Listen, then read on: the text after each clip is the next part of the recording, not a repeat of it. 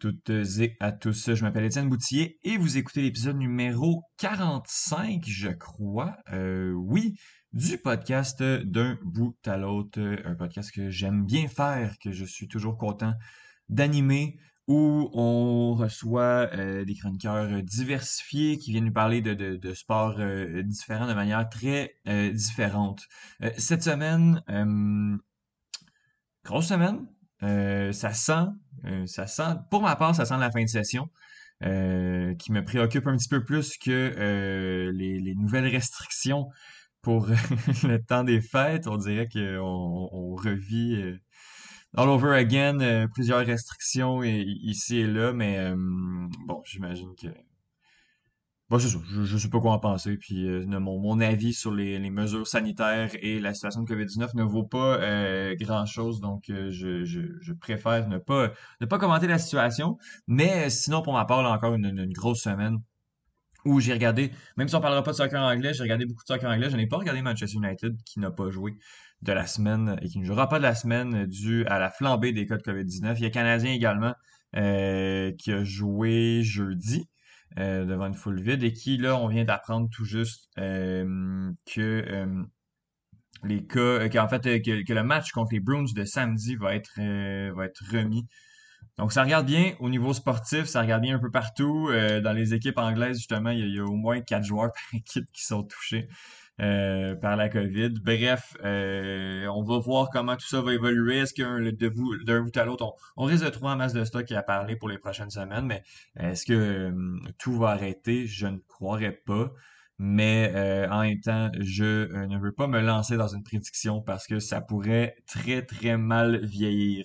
cette semaine à l'émission, Johan Carrière vient nous parler de la dernière course de F1. Je veux qu'il revienne pour faire un bilan de la saison, mais euh, bon, il y a eu la, dernière course qui a été assez folle, puis on n'a pas eu le temps de, de parler la saison dans son ensemble parce que euh, justement, on en avait quand même assez long à dire sur euh, le championnat qui, qui, a sacré en fait Max, Max Verstappen au top de, de, la saison 2021 de la Formule 1.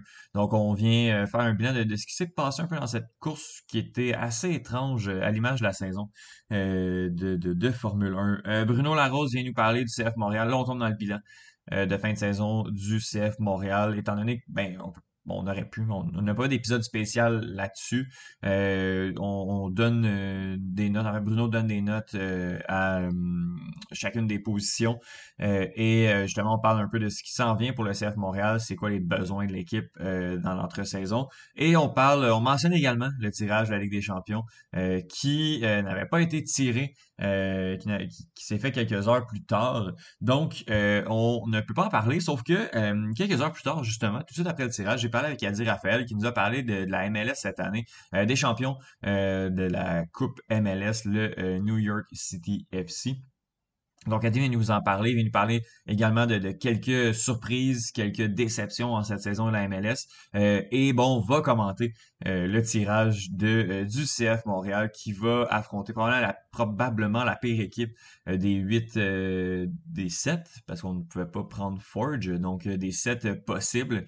on avait 14% des chances de pogner une équipe mexicaine, en l'occurrence Santos Laguna, que le CF Montréal a déjà affronté en 2008 ou 2009 en, Ligue des Champions, qui est devenu une expression aussi, là, se faire Santos Laguna, ce qui veut dire quand même qu'il y a une grosse, il y a une grosse histoire entre, entre les deux clubs euh, étrangement, parce que, bon, euh, surtout dans une équipe qui était dans une ligue euh, qui n'était pas MLS à l'époque, d'avoir une, je dirais pas une rivalité, mais d'avoir une histoire avec Santos Laguna, avec une équipe mexicaine, c'est particulier. Quoique, c'est vrai que non, je, je pense pas que, que le CF Montréal a, tant que ça une histoire avec Pachuca ou, Club America.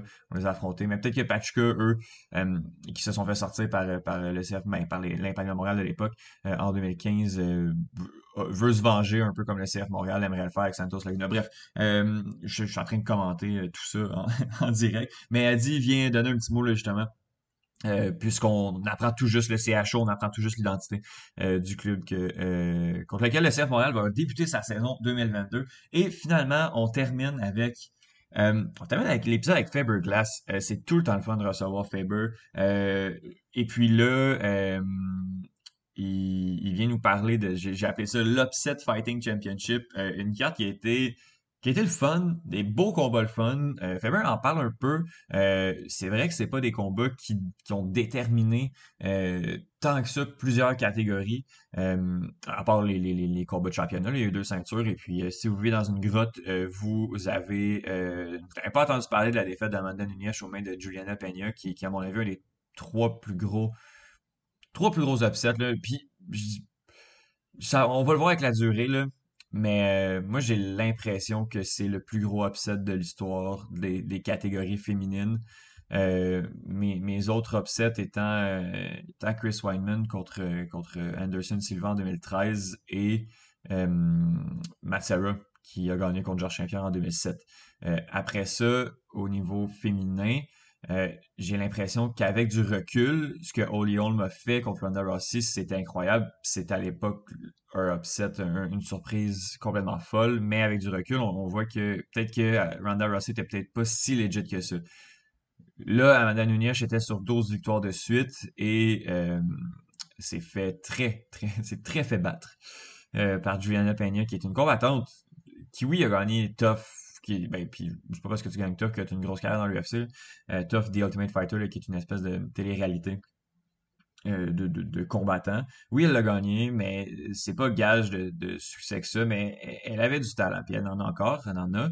Euh, mais de battre Amanda Nunes, qui est considérée comme le meilleur de tous les temps, c'est assez fou. Bref, Faber vient en parler, vient nous parler également de la défaite de Dustin Poirier aux mains de euh, Charles Oliveira qui conserve son titre des 155 euh, livres, puis de quelques autres combats de, la carte. La carte qui, justement, a été a délivré, a délivré, même si c'est vrai que on n'y a pas de réel contender, il n'y a pas de réel aspirant au titre qui se dessine euh, dans aucun des combats euh, qu'on a eu, malgré le fait qu'il était très, très, très euh, intéressant. J'ai vraiment aimé le dernier pay-per-view de l'année 2021.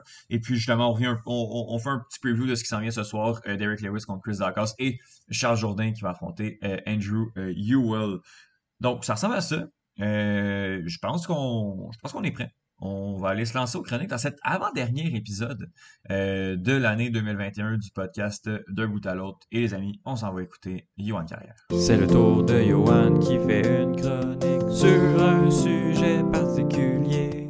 Johan Carrière, à l'image de euh, la saison de Formule 1, le Grand Prix euh, d'Abu Dhabi, a été complètement fou euh, on va en discuter justement avec toi de, ce dernier Grand Prix de la saison qui a, sacré euh, Max Verstappen champion euh, de F1 en 2021. En premier lieu, Johan, comment vas-tu?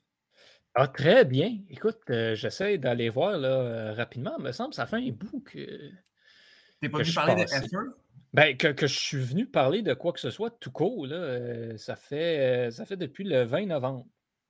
Oh boy, OK. Fait qu'on dirait qu'on on, t'a boudé. Euh, ouais, c'est ça. Mais c'est pas, pas du tout le cas. Euh, il, y a eu, il, y a eu, plein, plein de choses, dans un épisode spécial aussi. Là, donc, euh, prends-le pas, euh, prends -le pas ben mal. Non, ben non. Jamais, jamais, jamais. Non, non, ça, ça va très, très, très bien. Je te dirais que depuis hier soir, j'ai commencé à me remettre de ce qui s'était passé euh, à Abu Dhabi. Fait que, ouais. Ben, Justement, parlons-en euh, d'Abu Dhabi. On, le savait déjà que le gagnant de, euh, du Grand Prix, il y avait une égalité parfaite. Euh, et le gagnant, du, ben, en fait, celui qui terminait dans la meilleure position allait remporter la saison. Mm-hmm. Qu'est-ce qui s'est passé au, courant de cette ben, course-là? Écoute, c'est un bon point que, tu, que tu mentionnes. C'était Verstappen et Hamilton à égalité. Donc, il n'y avait pas besoin de remporter la course. Il fallait juste qu'ils finissent en avant de l'autre. C'était juste ça. Euh, le, ce qui était à l'enjeu, en fait, c'était un point de plus qu'on avait besoin. Euh, et donc, ben, Max Verstappen avait fait le premier pas pour aller chercher ce, ce titre-là en se qualifiant en pole position pour le Grand Prix. Sauf que euh, dimanche, lors de la course, il a vraiment mal parti, si bien que Lewis Hamilton, qui était en deuxième place, est parti beaucoup plus vite que lui, l'a dépassé dès le départ et euh, a commencé ensuite à partir. Sauf que rendu au cinquième virage, si je ne me trompe pas, euh, Verstappen a essayé une manœuvre, donc a comme pas freiné dans le virage pour comme couper tout droit pour bloquer Hamilton, ce qui a fait qu'Hamilton a dû passer par l'extérieur de la piste. Et ben là, il y a comme eu un peu de, controverse sur la manœuvre d'Hamilton qui a comme accéléré en dehors de la piste. Tu sais, genre à Mario Kart, quand tu pognes un, un champignon puis tu coupes à travers le champ euh, dans la prairie où il y a les vaches. Oui. Ben, bon, ben, quand tu fais ça, tu gagnes un avantage parce que tu, mm le, tu co-circuites le circuit carrément. C'est un peu ça qu'Hamilton a fait. Donc, il y en a qui se sont dit, ben, eh, là, c'est pas légal de faire ça. C'est une manœuvre euh, qui est pas, euh, qu'on ne peut pas accepter. Les commissaires, cependant, l'ont laissé passer. On dit c'est correct. Verstappen a essayé de jouer au bélier. Fait en quelque part, il y a de la faute aux deux. Fait qu'on touche à rien. Fait que là, tu as Verstappen qui est sur des pneus tendres euh, et Hamilton qui est sur des médiums. Donc, Verstappen est supposé aller plus vite normalement que. Hamilton, mais c'est pas ça du tout qui se passe. Hamilton, lui, il, fonce, il fonce. Il a un seul objectif, c'est aller chercher son huitième titre mondial. Fait qu'il roule comme un malade.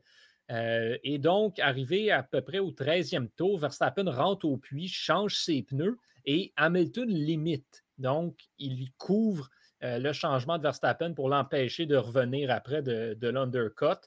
Et ensuite, ben, on roule à voiture égale et à, pneus égal. Donc, Hamilton a la meilleure voiture, clairement, et commence à mettre de la distance entre les deux. Euh, ensuite, ben là, c'est là que ça commence à devenir un peu compliqué parce que on a une voiture de sécurité virtuelle parce qu'Antonio Giovinazzi sort de piste. Euh, arrête sa voiture, mais est encore dans le coin, fait qu'il faut l'enlever de là. Donc, on met une voiture de sécurité virtuelle, c'est-à-dire euh, les pilotes ne peuvent pas se dépasser, doivent ralentir de 40% et doivent aussi garder les écarts entre euh, les voitures. Donc, ça ne change rien au classement, à la course ni rien, mais ça ralentit tout le monde. Donc, Verstappen en profite pour rentrer au puits une deuxième fois, change ses pneus, met des nouveaux pneus pour essayer d'aller chercher Hamilton quand on relance. Ça ne marche pas. Et là, il reste cinq tours à faire. Cinq tours et il y a à peu près 14 secondes d'écart entre euh, Hamilton et Verstappen. Donc, il n'y a aucune façon que Verstappen puisse gagner cette course-là, à moins d'un miracle. Et bien, le miracle arrive. Nicolas Latifi, l'autre Canadien, parce qu'on parle souvent de Lance Stroll, mais il y en a un autre, c'est Latifi, dans sa Williams, fonce dans la barrière complètement, arrête en plein milieu de la piste. Il y a des débris partout. Donc, on fait sortir la voiture de sécurité virtuelle. Première décision controversée. Moi, personnellement, comme je l'ai expliqué euh, au point de presse cette semaine, j'aurais sorti le drapeau rouge tout de suite. Arrête la mmh. course. Il reste cinq tours à faire dans le championnat. Tu ne veux pas donner la chance d'avoir une fin controversée. Tu mets un rouge, puis après, tu fais un départ lancé puis tu reprends ta course normalement. C'est pas ça qu'on fait. On met la voiture de sécurité normale. Et là, ben, on avait tous bien peur et j'ai même tweeté là-dessus. Après toute la saison qu'on avait eue, on allait avoir une fin sous une voiture de sécurité virtuelle parce qu'il y en avait des débris. Là, comme ça allait pas, on pensait pas que ça allait prendre quatre tours pour enlever la voiture et les débris. C'est ce qui est arrivé par contre. On a fait un super travail de nettoyage et là, il reste à peu près deux tours à faire.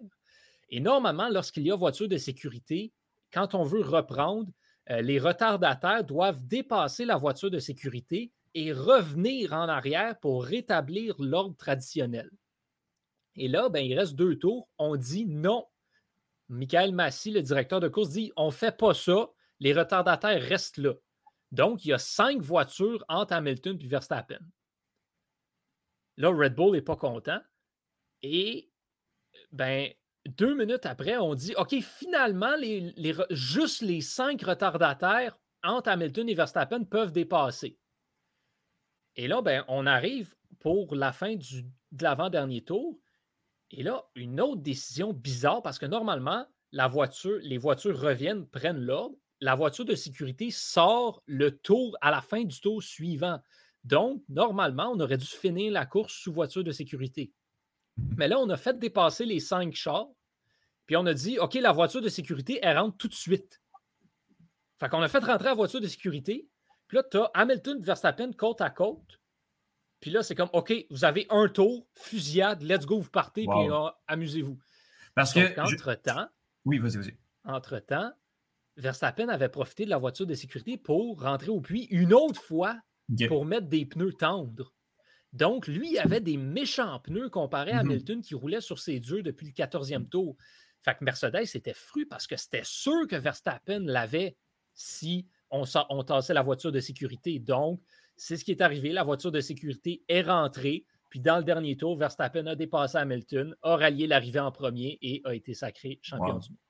Parce que je veux juste comprendre, le- le- m'assurer que je comprends bien, c'est que le- la voiture de sécurité fait en sorte qu'il ne peut pas avoir de, dépense, de dépassement, mais euh, l'écart. euh, on, on ramène tout le monde ensemble. Dans le fond, c'est, tout le monde se suit à la queue leu-leu, mais euh, tu, dois tu dois garder, euh, comment dire, tu La dois garder ta vitesse négative par rapport à ton meilleur tour, genre fondamentalement, pour garder. Fait bref, tout le monde doit ralentir, puis tout le monde se rejoint en peloton, puis on en profite pour rétablir l'ordre de la course aussi. Ok. Là, ce que Mercedes a protesté, c'est qu'on a bypassé deux règlements concernant la voiture de sécurité. Donc, on n'a pas euh, permis à tous les retardataires de reprendre leur- l'ordre. On a seulement tassé les cinq entre Hamilton et Verstappen. Puis on n'a même pas attendu qu'ils reviennent en arrière. On a tassé tout de suite la voiture de sécurité, ce qui aurait dû être fait à la fin du tour, après que les autres pilotes aient rattrapé. Donc, Mhm. il y a eu beaucoup de controverses autour de ça. Plusieurs ont dit, puis un petit peu avec raison, que on a priorisé le spectacle Oui. au règlement du sport. Et c'est un petit peu ça que les, euh, les partisans de Mercedes mettent de l'avant. En même temps, je ne peux pas vraiment blâmer euh, Michael Massy de là-dessus. Tu sais, Red Bull mérite une médaille pour leur stratégie. là. On savait qu'Abu Dhabi allait être une course stratégique à 100% puis Mhm. Red Bull a remporté la palme haut la main au niveau stratégique. Euh, mention spéciale à Sergio Perez, là, qui, pendant les premiers arrêts au puits, lui est resté, puis a retenu Hamilton pendant à peu près euh, un tour, le temps que Verstappen le rejoigne. Fait que sans, sans Sergio Perez, on ne sait pas ce qui arrive. Sans Latifi qui se fout dans la barrière, on ne sait pas ce qui arrive. C'est sûr que, bon, Lewis Hamilton, en temps normal, aurait peut-être dû gagner. Euh, oui, mais de là à dire que hum, Verstappen a volé ce championnat-là, non. Ça, ça malheureusement, on ne peut pas dire ça. Ben, c'est que c'est qu'il peut pas, il l'a pas volé dans, dans- dans le sens où c'est les commissaires qui ont, qui ont eu Absolument. beaucoup Ben, difficultés à gérer le, le livre de règlement tout au long de la saison aussi. là. Oui, absolument. C'était pas du tout la première fois qu'on avait des décisions douteuses. Donc, il va y avoir beaucoup d'introspection à faire au niveau de la Formule 1 puis de la FIA là-dessus parce que euh, il y a eu trop de niaisage tout au long de la saison, notamment dans les deux dernières courses que Michael Massy avait sérieusement l'air d'avoir aucune espèce d'idée de ce qu'il faisait. Euh, même chose pour les commissaires comme tels. Donc, euh, il va falloir retravailler cet aspect-là et surtout, surtout, mais surtout, empêcher les patrons d'écurie de communiquer avec la FIA pendant la course. Parce que là, on avait les extraits à la télé de Red Bull d'un bord qui essayait de convaincre Michael Massy qu'il fallait faire ça. Puis ensuite, Mercedes qui parlait pour dire non, il faut faire ça. Excusez-moi, je ne vois pas c'est quoi le rapport. Vous n'avez pas d'affaire à dire ces affaires-là, à essayer d'y expliquer comment faire sa job. Fait honnêtement, Christian Horner et Toto Wolff, les deux patrons d'écurie, lors des deux dernières semaines, ont eu l'air de deux vrais clowns à essayer de contrôler ce qui se passait avec la course. Fait un petit peu déçu euh, de ce côté-là. Mhm. Il y aura des ajustements à faire pour l'an prochain. Ben, en même temps, euh, ils- eux essaient de. Ils, font ce qu'ils peuvent un peu avec, euh, avec ce qu'ils ont. Si on, si on a un accès privilégié euh, au, au Absolument, patron, tu l'utilises. Le problème, c'est que ça se ramasse à la télévision après ça. Puis là, Mhm. sais, tout le monde a accès à Oui. ça maintenant. Quelque chose qui est le fun de la F1, c'est ça aussi. Cette saison-là, puis euh, écoute, le temps, le temps file, là, je pense qu'on va faire une vraie rétrospective de l'année. On va juste parler de, de cette dernière course-là, puis dans quelques semaines, on, on va, on va parler de, de ce qui s'est passé euh, at large. Mais euh, cette année-là, euh, veux, veux pas, à quel point le dernier, cette dernière course représente toute cette saison-là, qui était extrêmement compétitive. là? Mm-hmm. la représentation parfaite de cette saison-là. Un, les décisions bâclées à la va-vite des commissaires, mais mm-hmm. aussi tous les rebondissements qu'on a eus tout au long de la saison, puis juste un incident, dans ce cas-ci, l'accident de Latifi, qui change l'allure du championnat au grand complet. Mmh Puis Verstappen qui dépasse Hamilton, qui dépasse Verstappen, qui là, ça se joue ensemble. C'est ça qu'on a eu toute l'année. Écoute, le championnat a changé de, de main entre ces deux-là, je pense, sept fois cette année. Mmh fait six ou sept fois. Fait c'est vraiment incroyable. Puis cette lutte-là qu'on a eue, c'est une lutte absolument historique. C'est pas compliqué. C'est la deuxième fois dans l'histoire qu'on arrivait à la dernière course de l'année et que les deux pilotes qui menaient le championnat étaient à égalité. Donc, on n'avait jamais vu ça, une bataille comme ça. Mmh puis je ne sais pas c'est quand la prochaine fois qu'on va revoir ça. Euh, bref, ils nous en ont donné tout un spectacle, mais oui, cette course-là représente très bien toute la mmh saison. Ça a été une bonne conclusion. Je, dois avouer qu'il y en a qui disent beaucoup que la course comme telle était un peu plate. Euh, je suis semi d'accord avec ça. Non, ce n'était pas la course la plus excitante qu'on a eue, mais ce n'était pas la plus plate non plus. Moi, j'ai trouvé que c'était une course quand même qui a, eu, du gros bon sens. Mmh ça a été une belle conclusion.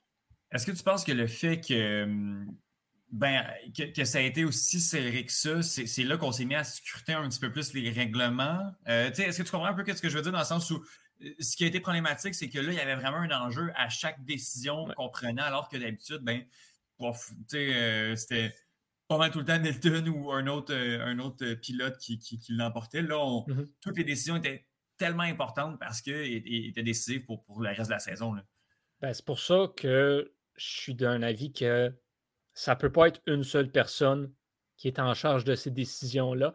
Il euh, faudrait vraiment qu'il y ait un plus gros comité à la tête des décisions. Oui, les décisions doivent être prises rapidement, mais doivent être réfléchis en même temps. Puis deux têtes vont peut-être penser mieux qu'une, et même trois dans un certain cas. Euh, est-ce que Michael Massy est encore la bonne personne pour diriger la F1 euh, du point de vue là, course? Je ne sais pas, mais chose certaine, il ne peut plus être tout seul à le faire parce qu'on a vu qu'une seule personne qui prenait ces décisions-là, ça avait ses failles.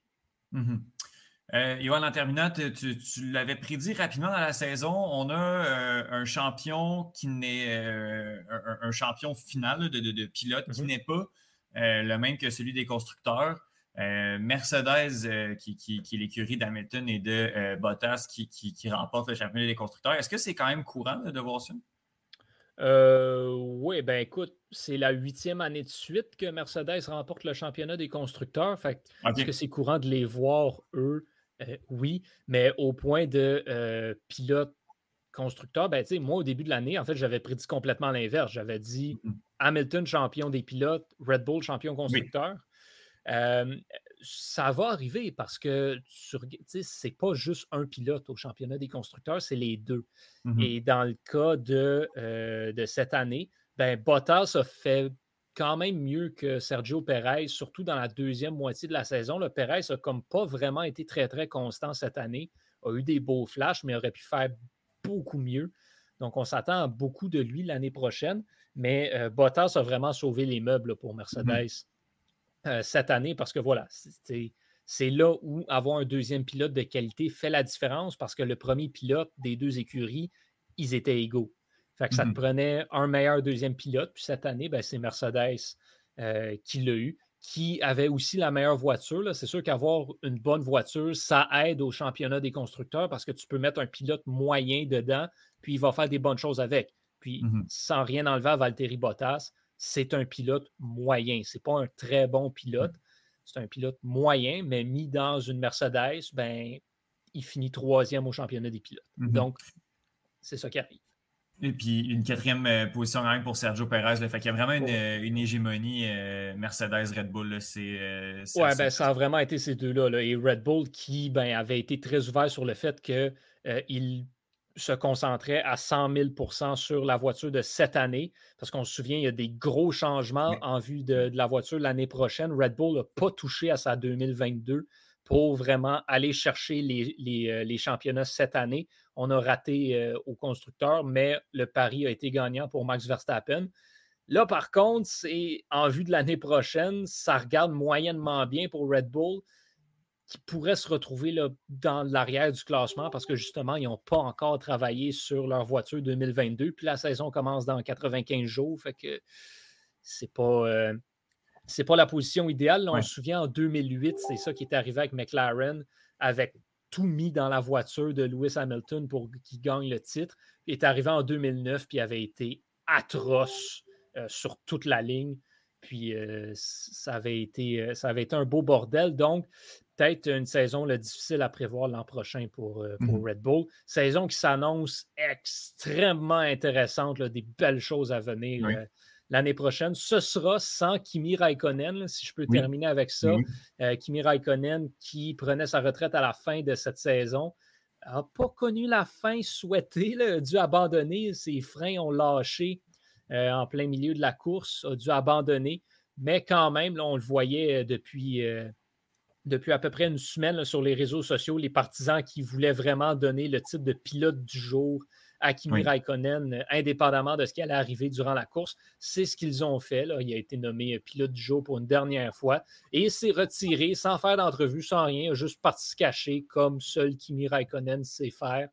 Alors, euh, c'est la fin d'une carrière assez légendaire pour un, ex-champion du monde qui aura un des pilotes les plus appréciés, honnêtement, de, tous les temps, justement pour son caractère ô combien unique.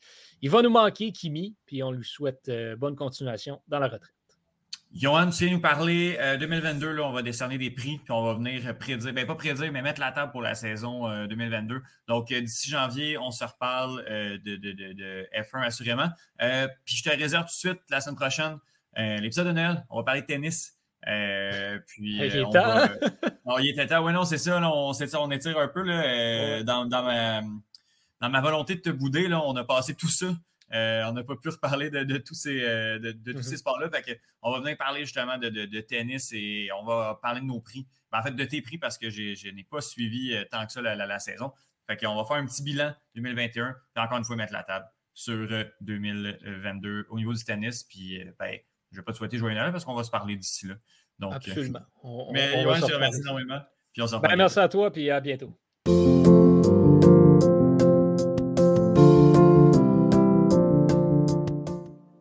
Alors aujourd'hui, on se, on se, livre à un exercice euh, de, bilan de, fin de saison du CF Montréal euh, avec Bruno Larose qui, selon ses propres dires, va se transformer en professeur et donner des notes, euh, non euh, pas aux, joueurs individuellement, parce que je pense que ce serait trop long, mais euh, aux, positions en général de l'équipe. Salut Bruno, comment ça va? Écoute, ça va très bien, Étienne. je suis vraiment content de faire ça. C'est aussi la, fois dans ma vie où je vais être le, plus près d'être un enseignant. Fait que c'est le fun. ben, disons, L'animateur de Kanjo, je dirais que c'est quand même prêt aussi. Tu donnes pas de notes, mais il y, a de quoi avec les enfants au moins qui fait en sorte que. Je forme aussi les employés, à vue de même. Bon, c'est ça. tu, tu, baignes dans le domaine, puis justement, c'est pour ça que la personne que tu as indiquée, euh, pour parler de, cette saison-là, on, en a parlé euh, souvent, on est revenu sur, sur les rencontres, mais là, on, a on va faire un espèce de bilan pour voir un peu c'est quoi les problèmes de cette équipe-là, parce que l'équipe, même si elle nous a donné une bonne saison, une saison intéressante, n'a euh, pas été parfaite, n'a pas réussi à faire les séries et a été à peu près moyenne dans, dans la ligue, mais au niveau des attentes, je te dis d'avance, je m'attends à ce que tes notes soient quand même assez élevées euh, parce qu'on s'attendait à vraiment rien de cette saison-là. Et on se retrouve avec une équipe relativement compétitive qui a gagné également le championnat canadien. Donc, euh, donc euh, ben, c'est pour ça que je m'attends à ce que ce soit relativement bien, positif, mhm. pas trop sévère de ta part. Est-ce que je me trompe? Ben, je pense que c'est vrai que si on, prend en considération les attentes, je veux dire, on, a tapé sur le clou là, vraiment souvent euh, que le, site de la MLS mettait, le CF Montréal en dernière position selon le power ranking au début de saison. Puis, on ne peut pas tellement leur en vouloir parce qu'au final, même nous à Montréal, on ne connaissait pas cet effectif-là. Il y avait beaucoup de points d'interrogation. Euh, il y a des gars qui finalement euh, ont été vraiment beaucoup, beaucoup meilleurs qu'on aurait pu le penser il y a des joueurs, par exemple Kyoto, qui ont confirmé qu'on ne savait pas s'ils allaient confirmer. Mhm. Euh, des joueurs comme Mason Toy qui sont sortis de nulle part. Malheureusement, il s'est blessé rapi- rapidement dans la saison. Mais il- quand il s'est blessé, il avait quand même bien marqué 7 buts en comme 15 matchs. Donc, Mhm. ça, c'est, c'est tous des, des trucs qu'on ne s'attendait pas. Est-ce qu'on s'attendait à ce que Georgi Mihailovic finisse meilleur, ben, deuxième meilleur passeur de la MLS?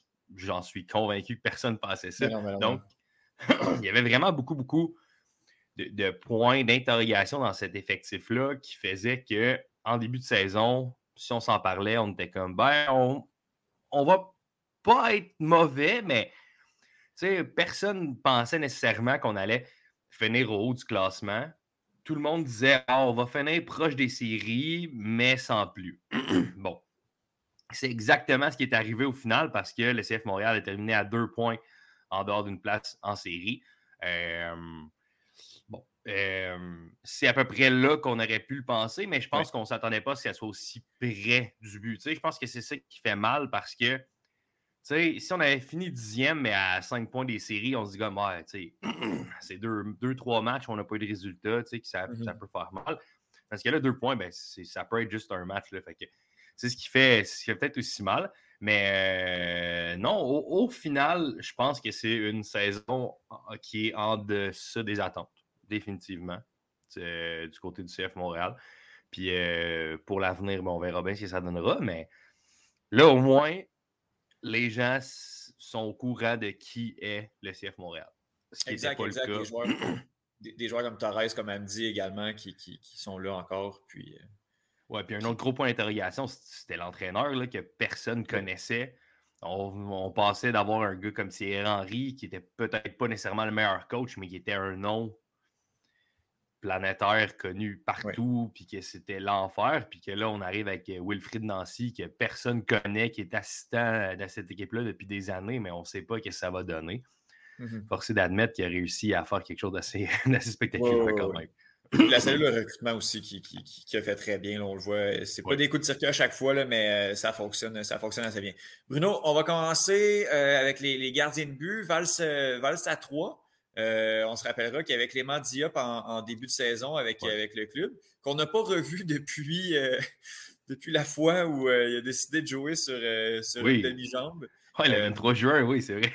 Exact, exact. Euh, bon, euh, Clément Diop, euh, James Pantemis, Sébastien Breza, Bruno, tu leur donnes quelle note euh, en général, les trois? Eh, moi, moi, c'est peut-être le, le- le niveau où j'ai senti que le, le CF Montréal a peut-être eu le moins de, de constance.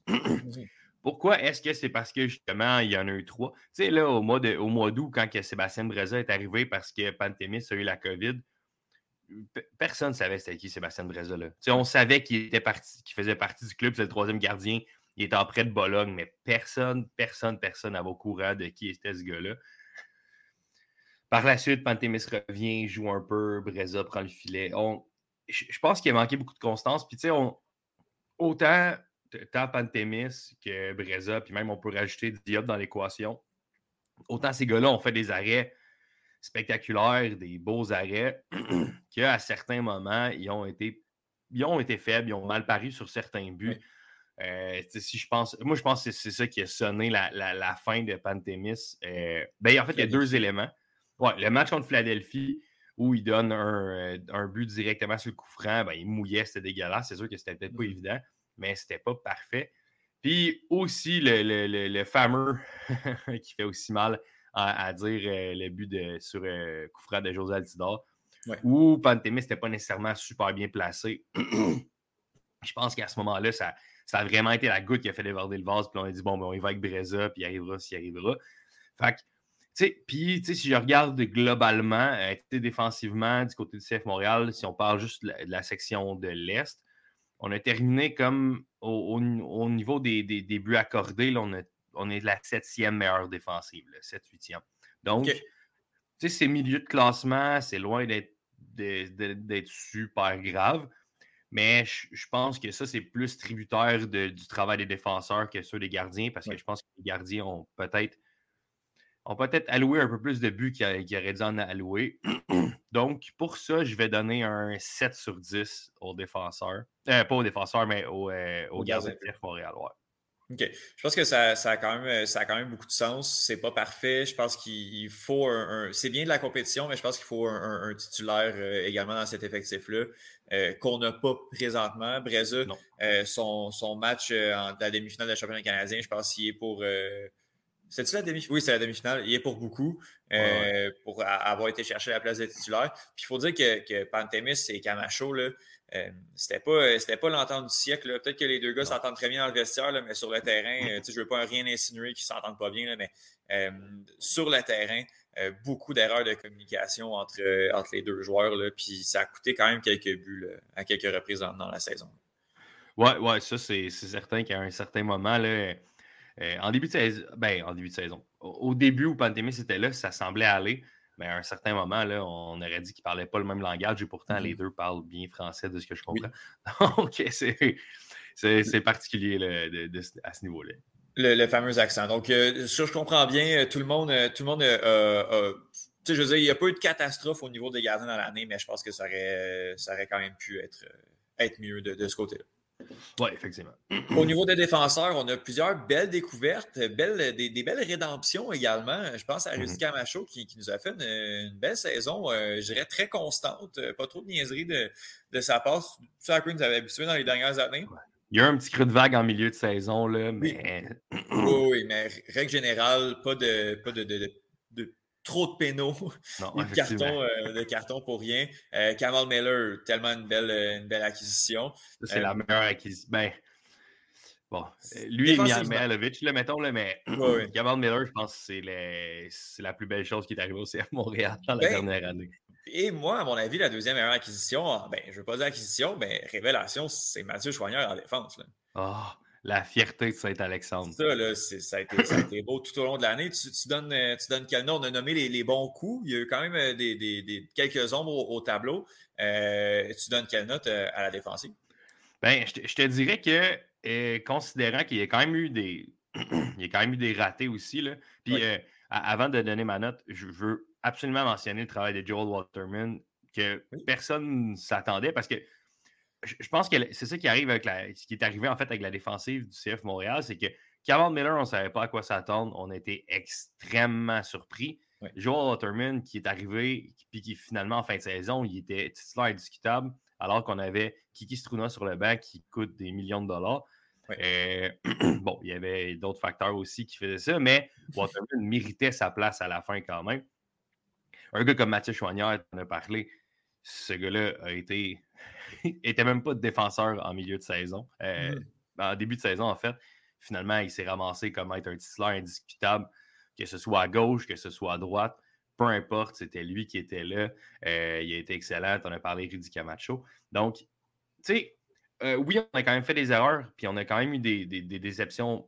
Mustafa Kiza, qui a été une déception pour moi. ça a été difficile toute la saison à part de ça, il n'y en a pas vraiment. Basson qui, qui va être un, gars de profondeur, qui ne prend pas spot international, qui ne fait pas trop mal. Entre lui et Kiza, je prends, je prends Basson, mais pas, pas, si impressionné que ça non plus de la part du Canadien. Non, mais le, truc avec Basson qui, que je trouve qui est bien, c'est que bon, c'est pas nécessairement chic, mais il peut jouer aussi en défense centrale, dans une défense à trois. Il peut jouer des deux côtés comme latéraux. Donc, c'est un gars qui peut amener de la profondeur, qui peut amener des trucs. Les, matchs qu'il a joué en championnat canadien, c'est ses meilleurs matchs qu'il a joué. C'est là qu'il a été à son meilleur. Est-ce que c'est parce que le niveau est un peu moins bon, puis ça le permet d'un peu monter un peu? Peut-être. Mais ça reste que ce gars-là, il, est capable de venir dépanner en MLS quelquefois. Il, va, il va aller chercher ses minutes, puis il est content, il est à la maison, c'est un gars de Longueuil, il n'a pas de stress avec ça. Fait que. Mm sais, il m'a pas déçu, il m'a pas surpris. C'était juste comme j'avais pas d'attente, puis je suis resté comme ça, puis c'est correct. Ouais. Fait que j'irais peut-être avec un, un 7.8. parce que là, je vais 7.8? Ouais, 7.8 sur 10. Parce que ça reste qu'on a eu certains moments où on a fait des erreurs, puis on n'a pas été, je veux dire, excellent. On a quand même alloué 44 euh, buts là, en, en, 30, en 34 matchs. Donc, mm. C'est bien parce que c'est vraiment mieux qu'avant, mais euh, je pense qu'il y a encore place à l'amélioration. Euh, du côté des. Oui, on a parlé de Chouanière, on n'en a, pas parlé, a pas parlé, mais Zachary Brouillard aussi qui a fait une bonne saison. Mais Ça a été en dents de scie toute la saison de son côté. Donc, ça, c'est peut-être. si Zachary Broguillard peut être plus constant, euh, c'est sûr que le CF Montréal va en sortir gagnant. Mhm. Là, maintenant, il y a des gros chantiers. Rudy Camacho ne revient pas. Ouais. Euh, Qu'est-ce que ça va l'air en défense centrale? J'en ai aucune idée. Euh, Est-ce que Waterman va pouvoir euh, confirmer sa bonne forme? Ouais. Je sais pas. Parce que là, C'est parce qu'il faut, il faut un titulaire. Là. Tu sais, Oui, oui euh, Corbeau, Torkelson qui, qui- qui sont là, mais ils sont très, très jeunes. Euh, ben, quoi que Corbeau, il peut nous, il peut nous pull up une, une Louis Binks, puis euh, exactement. faire, peut être très prometteur, mais là, tu te retrouves avec une défense qui est très, très jeune. Oui, je veux bien qu'Amal Miller euh, peut être. Il peut être ce gars-là, mais je veux dire, à quel point tu mets sur une valeur sûre et, et dans une défense à trois aussi. là, tu sais. Ouais. Tu sais, Cameron Miller, il va être le vétéran, puis il y a quoi? Il y a 24 ans. Oui, ouais, non, c'est ça. Mais il, il va falloir, il va falloir aller chercher de la profondeur, puis pas juste de la profondeur. Je pense qu'il te faut un autre titulaire indiscutable Ouais. pour avoir une, une charnière, Camacho, euh, Miller, puis après ça, mettre de la concurrence pour, pour le, le- poste, la, la chaise numéro 3 là, avec Waterman, les- avec les jeunes, en fait. Puis Waterman, c'est Ouais. pas si. Ben, en fait, euh, c'est Waterman le plus vieux. là, oui, c'est vrai, c'est Waterman le plus vieux, c'est vrai, t'as raison. Oh, 26 ans, Ben, moi, Charlie. Ouais, c'est ça, exact. Mais tu sais, si on va chercher un défenseur, moi je pense que ça prend un défenseur avec l'expérience MLS qui connaît la ligue, Ouais. qui est physiquement quand même assez imposant. Il y a, il y a des joueurs là, qui, j'imagine, seront disponibles. là. donc, euh, j'imagine qu'on sera peut-être capable d'aller chercher euh, quelqu'un. Mais euh, sinon, après ça, pour la troisième chaise, ben, il y a Corbeau, Torkelson, Waterman. Fait que, c'est ça. Je pense que ça prend un titulaire indiscutable en défense centrale. Ça prend aussi quelqu'un, je pense dans les ailes, là, du côté de. du côté Avec qui ne revient pas, il va falloir euh, de la profondeur, mais c'est vrai qu'un. Tu sais, Chouanière, c'est c'est- c'est bien, puis il nous a fait une belle saison, mais s'il pouvait se trouver dans une seule chaise, puis pas se promener, euh, Mhm. un petit peu plus de profondeur aussi. Avec Bahia qui ne revient pas non plus, donc qui Non. semble être la doubleur de Broguillard, euh, il, va falloir, euh, il va falloir la profondeur sur les ailes, là, ça c'est sûr. Ouais, parce que présentement, là, il- j'en compterais trois. là. Il y aurait Chouanière, Basson, puis Broguillard qui jouent comme latéraux. Exact. Donc, c'est assez mince. Oui, oui, non, euh, effectivement. Euh, beaucoup, beaucoup de chantiers, comme, euh, comme tu dis. Milieu de terrain, ça, c'est tout le temps. Ça peut être difficile à, juger parce que, bon, il y a milieu de terrain offensif, défensif, box-to-box, mais si on donne une note, une note à tout ça, encore une fois, on a de très belles surprises. Euh, on dirait que je, je regarde le, le- le- le line-up devant moi, il n'y a pas personne qui m'a énormément déçu, mais il n'y a pas, il y a pas d'effet wow, wow non plus, peut-être à part euh, Mihailovic sur, euh, sur la durée. Ouais, effectivement, là, du côté du milieu de terrain, euh, c'était le milieu de Georgi Mihalovic. il a été excellent tout au long de la saison. Il n'y a pas vraiment eu de creux de vague. Non. il, a été assez constant. Ça, c'est vraiment quelque chose.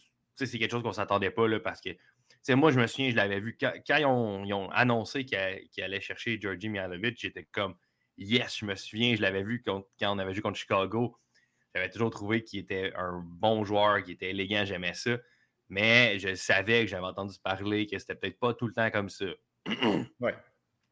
Force est d'admettre qu'il a quand même bien fait son travail. Euh, après ça, au milieu, qui, qui était là aussi? Ben, Wanyama.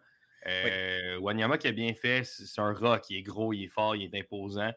On l'a vu là, en fin de saison, là, il y a eu une période de temps où il n'était pas là. Euh, Piet a fait un bon travail.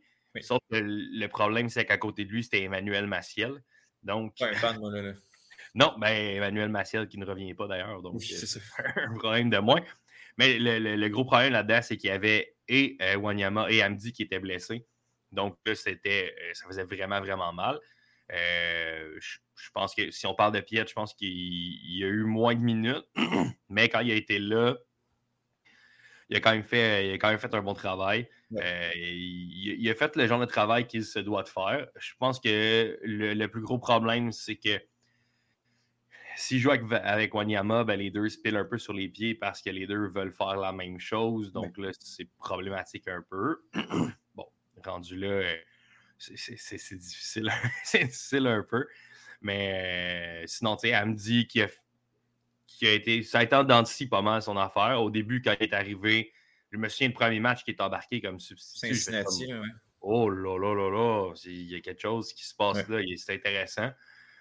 Donc, euh, ça, c'était bien. Il y a aussi, il y a un paquet de jeunes qui ont presque, qui ont presque pas joué, que ce soit Rida Zouir, euh, Ismaël oui. c'est des gars.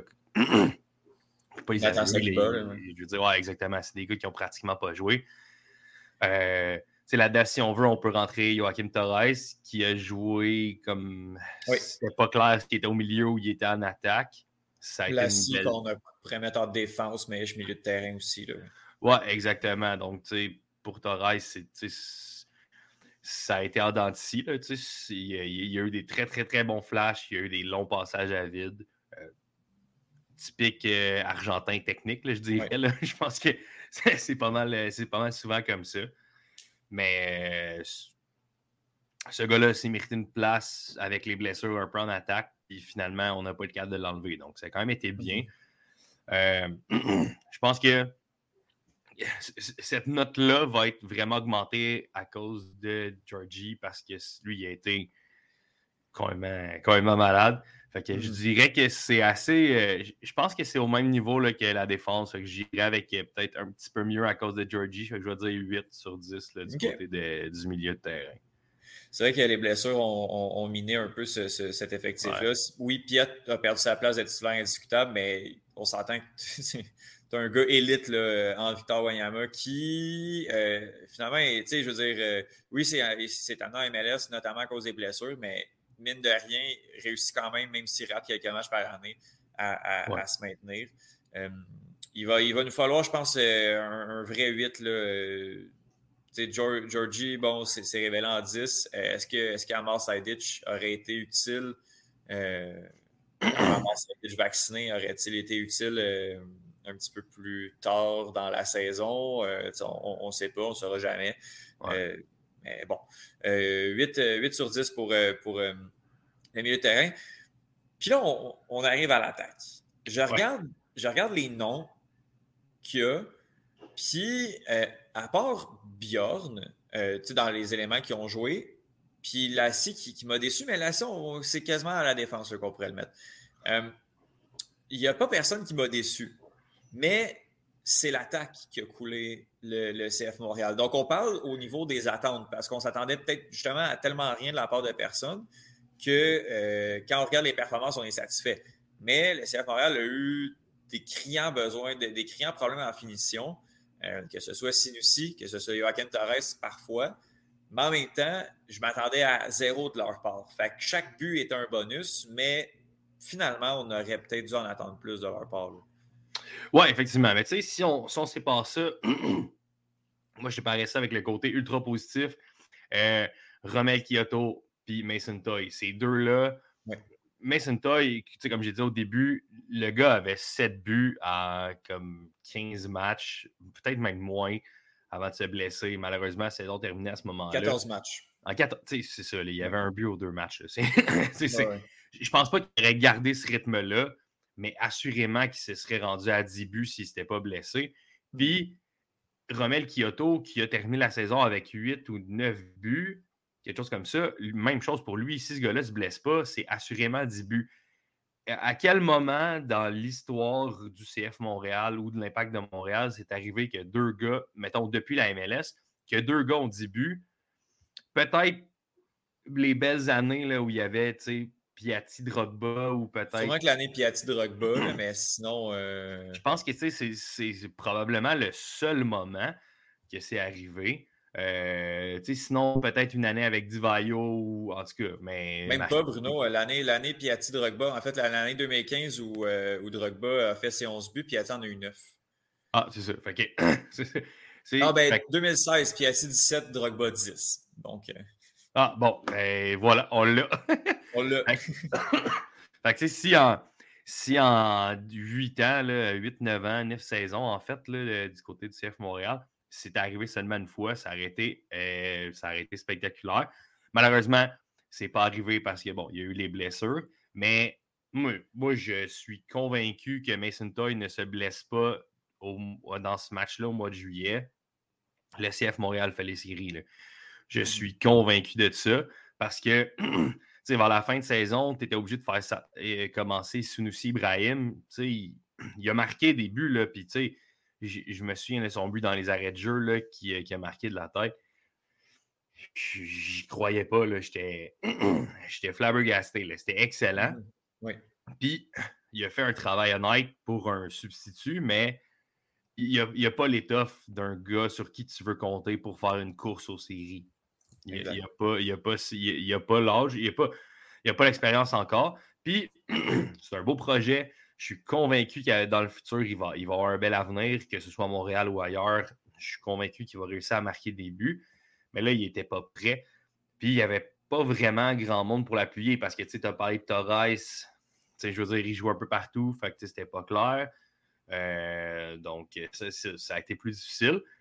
Mais tu sais, aussi, je ne le mettrais pas dans la, dans la colonne des déceptions. Je le mettrais juste au milieu. Il a fait un travail honnête. Il a bien fait quand même. Mais il n'a pas, il, a pas réussi là, au final à marquer des fois des buts que c'était pas compliqué, pourtant, il les a pas réussi. oui, oui, oui, mets ton pied. Là. Mais je me souviens particulièrement dans le dernier match contre Orlando. Là, euh, je veux dire, lui et Torres, là, si c'était pas de, de, ces deux ratés-là, ben, on parle pas de l'erreur. Ben, de l'erreur. On parle pas de l'arbitre des décisions qui ont été prises en deuxième demi. Là, on n'en parle jamais. Là, donc, exact. C'est plate un peu, mais c'est ça quand même. Puis comme tu disais, ben, la seule déception, ben, c'est Bjorn Johnson qui a été. c'est euh, une catastrophe. Y a-tu marqué? Il a marqué deux buts dans le même match. Ah, OK. L'Inter Miami. Ah, ouais. le match de l'orage. J'ai aucun souvenir de ce match-là. Ben, moi, je, me souviens qu'il a marqué deux buts assez rapidement. Puis là, j'étais comme, ben voyons, Colin, tu sais. Puis tu sais, c'était relativement au début de saison. C'était comme le 5, peut-être 6e match. C'était quand même tôt. Fait que, tu sais. Puis au début, ah, il y avait. l'orange, oui, oui, oui, oui, oui, oui, oui. Mais je ne me rappelle pas des deux buts de bien. Il avait marqué vraiment rapidement, mais le gardien avait été dégueulasse, il était mal placé. Mais bref. le début de saison de l'Inter Miami, c'était des points bonnies. Oui, exactement. Mais ce qu'il faut dire aussi, puis moi, j'ai hâte de voir parce que moi, je pense qu'il va être encore là la saison prochaine. Mais j'ai vraiment hâte de voir avec un camp d'entraînement complet. Parce que, tu sais, il ne faut pas oublier que euh, il a été signé. Après ça, il a manqué le début du camp d'entraînement parce qu'il y a eu un enfant. Euh, après ça, il est arrivé, il était en quarantaine, qui était deux semaines. Fait que, au final, les gars ont peut-être eu euh, sept semaines de d'entraînement ensemble, puis lui, il en a peut-être eu deux. Fait que, il n'a pas joué beaucoup de minutes, fait que c'est difficile. Puis après ça, en début de saison, ben, on ne forme pas, c'est difficile de lui donner les minutes, puis c'est difficile de prendre un rythme. Euh, je ne suis pas pour, pas pour l'excuser, mais j'ai l'impression que l'année prochaine, avec un, un camp d'entraînement complet. Il ne faut pas oublier l'année prochaine aussi la Ligue des champions. Donc, rapidement, il va falloir se solliciter tout le monde. Littéralement, tout le monde. Fait ça, je pense que c'est peut-être la meilleure chose qui, pourrait lui arriver. Tu sais, s'il commence la saison et il marque euh, deux buts en quatre matchs, ben écoute, c'est du gros bonus, puis on est bien content de ça. ça va lui permettre d'être en confiance. Est-ce que ça va arriver? J'en ai sincèrement aucune idée. Euh, j'espère que ça va arriver parce que je pense que ce gars-là a un profil quand même assez intéressant. Mais euh, si, on est capable de se dire qu'en attaque, on joue, mettons, avec deux attaquants, on a Kyoto, Toy et Johnson, puis les trois fonctionnent, puis en plus, on rajoute le petit gourmand en aussi. On est mhm. n'importe quand. Je veux dire, je suis bien content avec ça. Mais euh, c'est ça. pour la saison, je dirais pour la note, les, blessures ont tellement fait mal que je vais y aller avec comme un, un, 7.8, la même chose que, la défense, je pense. Il y a eu des points très positifs. Il y a vraiment. Quand tu regardes ça pour l'avenir, tu as moyen de dire comme je pense que ça va être pas si pire, ça va bien aller. Mais ça reste qu'en fin de saison, puis ça, c'est à cause des blessures, on n'a pas été capable de marquer au moment où il fallait, puis ça, ça fait mm. mal. Donc, euh, ouais, 7.8, je pense que ça va bien là. Je te, trouve, euh, je, te trouve optimiste. Je pense que j'aurais été un petit peu plus, euh, un petit peu plus sévère que ça. mais encore là, je pense qu'on note beaucoup en fonction de nos attentes. On, part d'une équipe qui, on, s'est dit qu'elle allait couper dans les bas-fonds de la Ligue à une équipe relativement compétitive en MLS qui gagne au final le championnat canadien. en fonction des attentes, il y a beaucoup de joueurs qui ont, qui ont délivré. Là, l'année prochaine, ben là, le mercato va commencer. Finalement, le, CF Montréal s'est pas fait euh, prendre de, joueurs. Au, euh, J'aurais été quand même surpris là, au vu de, ce qu'il y avait. Là, ouais. ouais, ben, disponible. Là, je... Ouais, en fait, le seul joueur qui m'a surpris, c'est le gars de Houston parce que je le connaissais pas. De d'Austin, en fait. Mais on on ne les a pas vus jouer. Austin. Hey, by the way, Austin qui a, qui a- qui a le droit de se faire piquer des gars alors que euh, ça, c'est niaiseux un peu. c'est Atlanta puis Minnesota l'autre fois là, qui ne pouvaient pas. Là. Ouais, c'est ça. Ça, euh, ça aussi, moi, j'ai j'ai comme pas compris là, pourquoi eux, euh, ils, devaient, ils devaient passer par là parce que l'année passée, c'est eux qui sont arrivés. Fait Ça faisait Non, 3-4 ans qu'ils étaient là, là, alors que Austin, c'est sa deuxième année. Puis, euh, Non, c'est Nashville et. euh, C'est pas, c'est pas Atlanta, là, parce que c'est- absurde. Ouais, ça fait longtemps. Là. C'est Nashville et un autre, mais ça faisait deux ans. Là. En tout cas, bref. Ouais. Je trouvais ça un peu particulier, mais oui, non, c'est ça. Maintenant, c'est pas fait de prendre de, de joueurs, donc pas de départ pour l'instant. On a, on a appris le genre que, que Balou revient pas. Mais tu sais, les, les, les départs, là, à part peut-être Camacho, qui me surprend, d'autant plus qu'il veut rester en MLS, donc il semblerait que ce soit le, le- le Montréal qui, qui, euh, qui a décidé de ne pas le re-signer. Il n'y a, pas d'absurdité dans, dans les départs. Euh, il y a quelques chantiers. Euh, puis là, maintenant, avec tous les joueurs qui nous. Qui nous euh, en fait, on sait à peu près ce qu'ils vont donner. J'ai l'impression qu'on peut, euh, on peut bâtir à la FIFA. là. Moi, souvent, ce que je fais, c'est que j'ai une équipe Ouais. qui a du sens, puis je prends mon moins bon joueur, puis je le remplace par, Ouais, autre chose. Est-ce que c'est par là que ça va passer? Euh, est-ce qu'on ben, on a, des, on a quand même des besoins. On a des besoins au milieu de terrain, on a des besoins en défense. Est-ce qu'on peut baser sur une attaque en santé puis se dire qu'on qu'on va être correct? Euh, Je ne sais pas, mais il va falloir quand même que quelques, quelques au pluriel, choses bougent. Là. Ouais, ben moi, je pense que les, les deux, les deux points les plus importants du CF Montréal, c'est un gardien d'expérience numéro un. Ben, numéro deux, mettons, là, parce qu'un défenseur central, ça, c'est numéro un.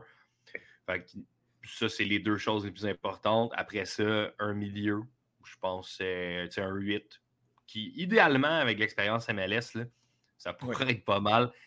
Euh, fait que ça, ce serait les, les trois, les trois premiers chantiers. Après ça, ben, je veux dire, en attaque, comme je disais, je, je pense qu'on est quand même pas si pire bien nanti. Mhm. Est-ce que un. Tu sais, faut pas oublier qu'en début de saison, on avait un Eric Hurtado Oui, Qui- oui, oui, oui. n'a pas nécessairement marqué beaucoup, mais venait peser sur les fins de match. Ouais.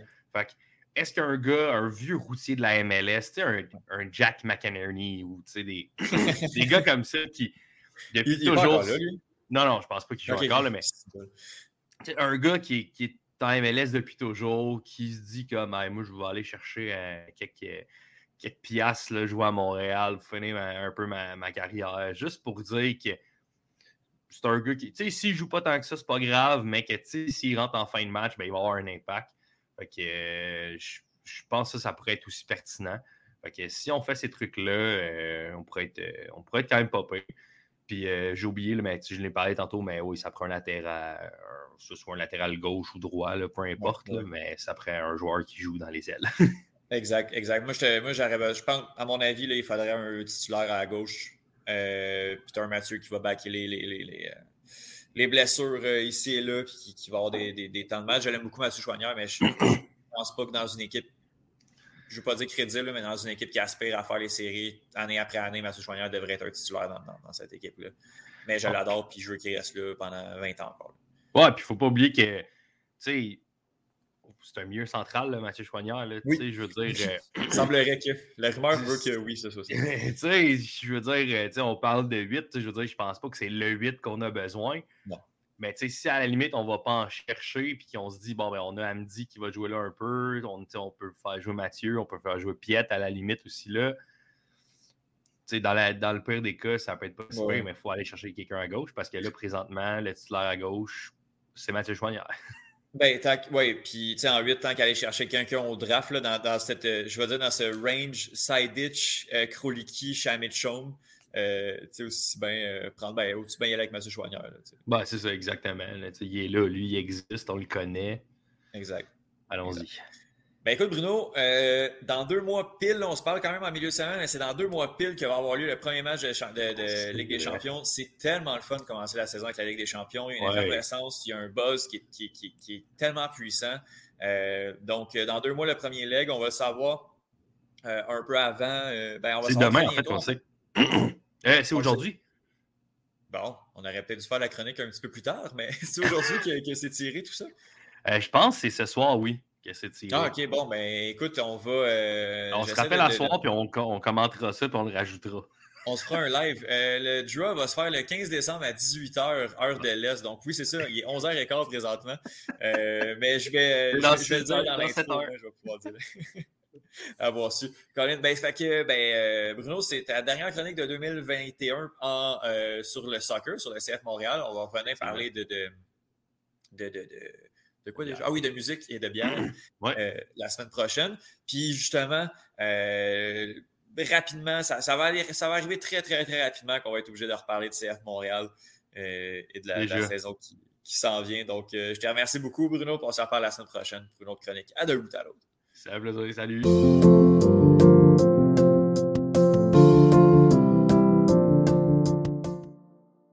Je suis vraiment content de recevoir euh, un nom que, un- une voix, en fait, et un nom que vous avez déjà entendu à d'un bout à l'autre. Il s'agit de mon ami Adi Raphaël. Salut Adi, comment ça va?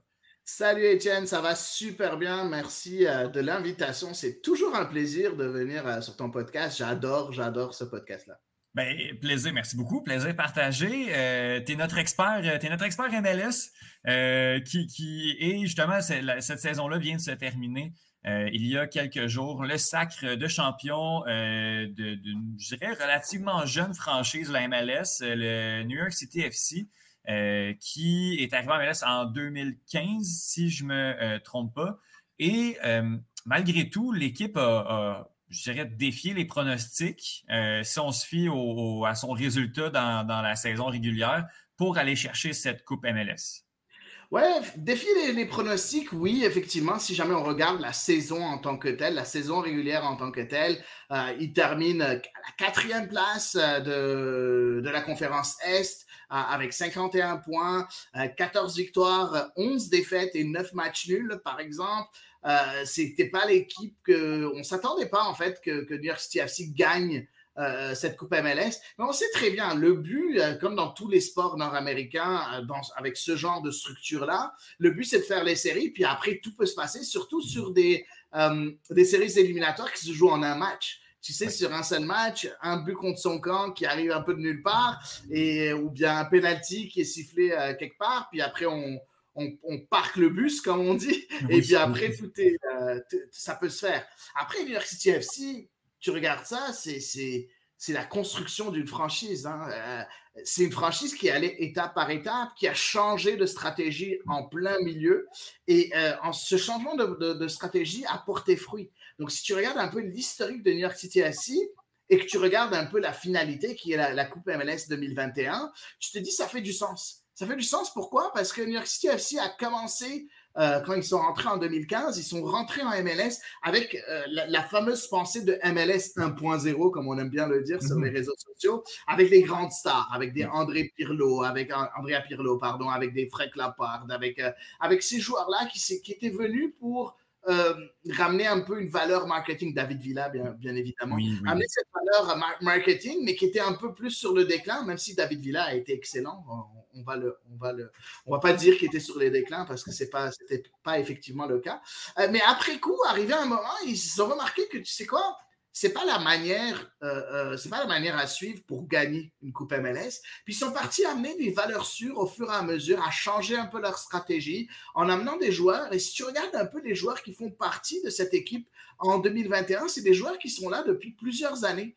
On voit qu'il y a un noyau de joueurs euh, qui fait partie un peu de cette équipe 2021, euh, qui, euh, qui fait partie un peu de, de- d'une certaine construction d'une franchise. C'est pas en changeant tes joueurs à chaque année que tu vas gagner une coupe MLS, c'est en ayant une certaine continuité. Donc tu regardes des joueurs comme Sean Johnson, le gardien de but, Oui. la défense avec euh, Alexander Cayens, avec Maxime Chanot, qui sont là depuis peut-être 3-4 ans maintenant. Euh, tu regardes des joueurs de même de second plan aussi qui sont là depuis, depuis plusieurs années. Euh, des jeunes de l'académie, on voit James Sands, par exemple, qui a été très très bon. Maxime Morales, qui est là depuis plusieurs années aussi. Euh, il y a eu les, les- les- il y a eu les petits extras, les petits extras qui sont venus et qui ont ajouté un peu euh, cette, cette- cette petite qualité. Euh, on parle de Valentin Castellanos, par exemple, qui, qui- qui a été un débuteur de cette finale, par exemple. Et c'est on remarque que de plus en plus, euh, la Coupe MLS, les champions de la Coupe MLS, ce n'est pas des équipes qui ont été faites en un an.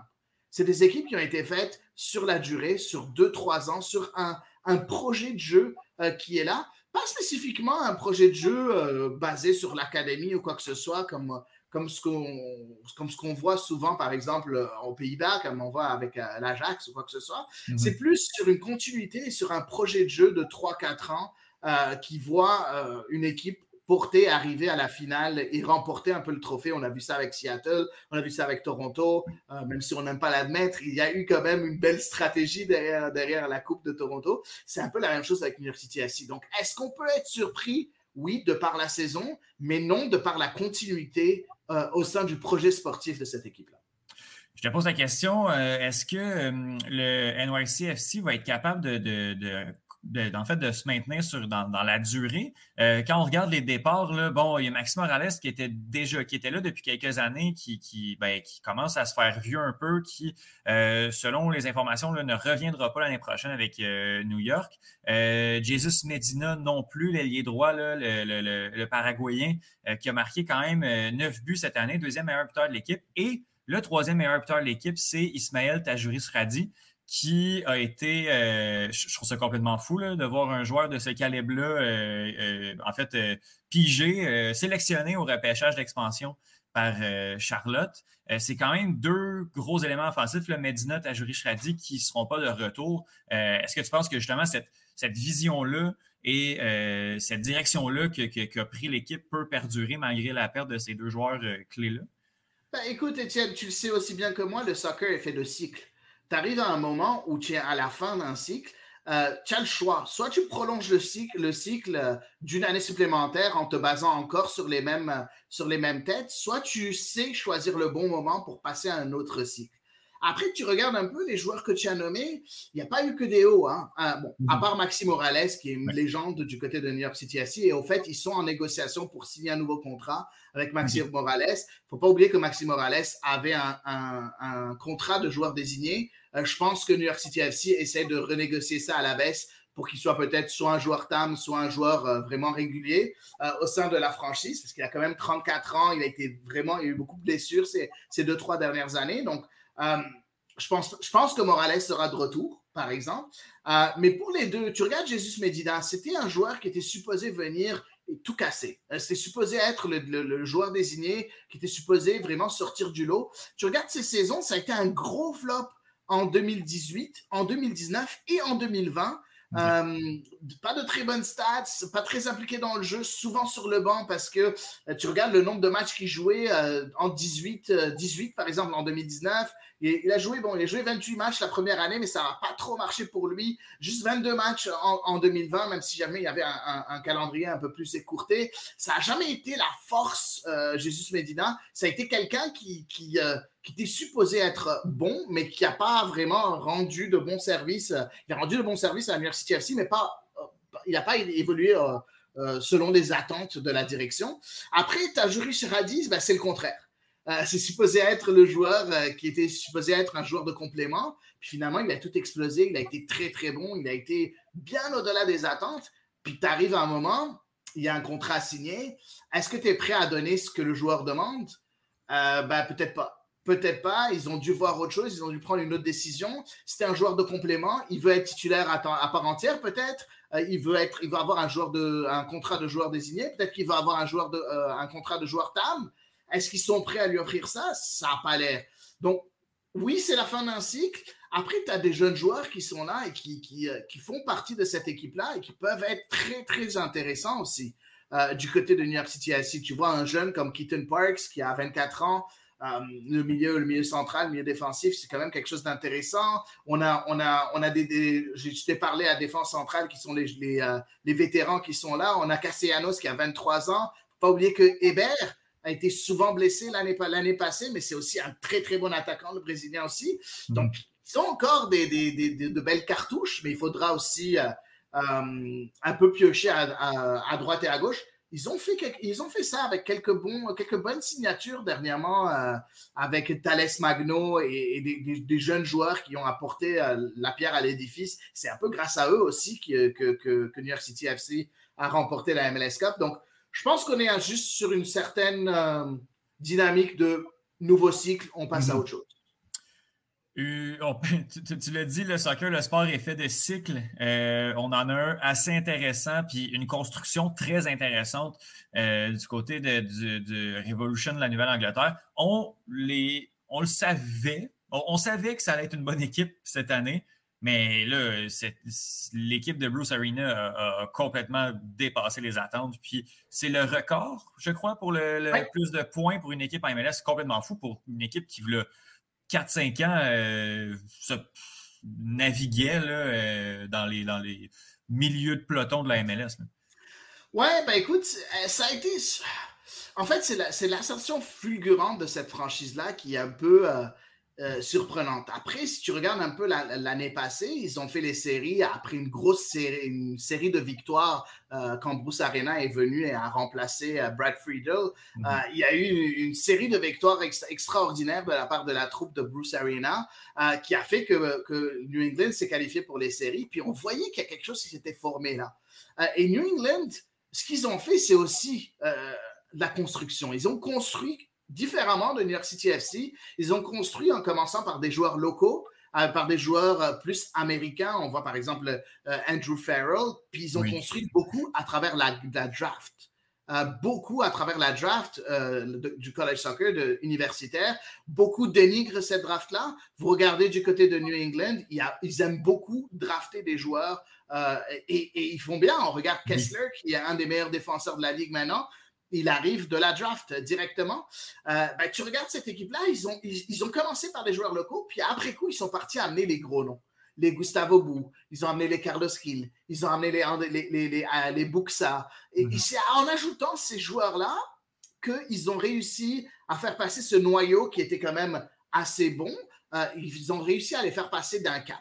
Après, il faut, il faut dire aussi, tu regardes un peu la saison de Bruce Arena et de, et de cette équipe de New England Revolution, les gros joueurs n'ont pas eu de blessure.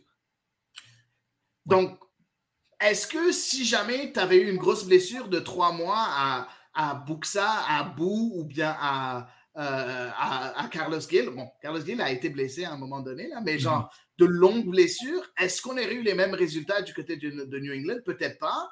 Euh, D'un autre côté, c'est quand même un collectif qui, qui a très, très bien fonctionné. C'est c'est, euh, une construction d'effectifs qui a été très bien calculée. Euh, et effectivement, le, le Révolution de la Nouvelle-Angleterre a fait une saison. euh, personne ne s'attendait à aller voir aussi haut. Mhm. Personne. Et, et écoute, euh, tout est à leur honneur et surtout à, à Bruce Arena qui, encore une fois, prouve que ce n'est pas un dinosaure, mais c'est bel et bien un excellent entraîneur en MLS et dans le foot moderne. Il y a encore du, euh, du gaz dans le réservoir, euh, Mhm. effectivement. Mais écoute, tu as nommé Buxa, euh, Bou, Gill. Euh, si- ça reste euh, n'importe quel de ces trois joueurs-là qu'on prendrait avec le CF Montréal, n'importe qui les, les- les prendrait. Puis on n'a même pas nommé euh, Tajan, euh, Buchanan. Le- le- le- la pépite canadienne qui s'en va jouer en, en- en Belgique. Je suis même pas inquiet pour, pour son futur. Je suis pas inquiet du tout pour lui. Un petit mot sur Buchanan qui, qui, qui a, a été aussi une révélation offensive là, assez impressionnante. là. Ben, ça a été une révélation dès l'année passée, mais il jouait en tant que piston droit dans, une, euh, dans, une, euh, dans un rôle qui lui était pas familier parce que c'est plus un ailier.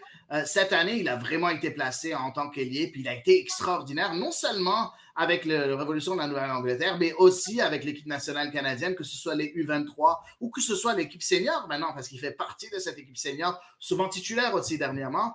Euh, excellent joueur. Un autre joueur qui est repêché par la draft, la fameuse draft qui est tant décriée euh, ici au Québec. Euh, voilà. Un Qui va rapporter 5 6,5 millions à, à- à New England avec la vente de- de- de- du joueur. là.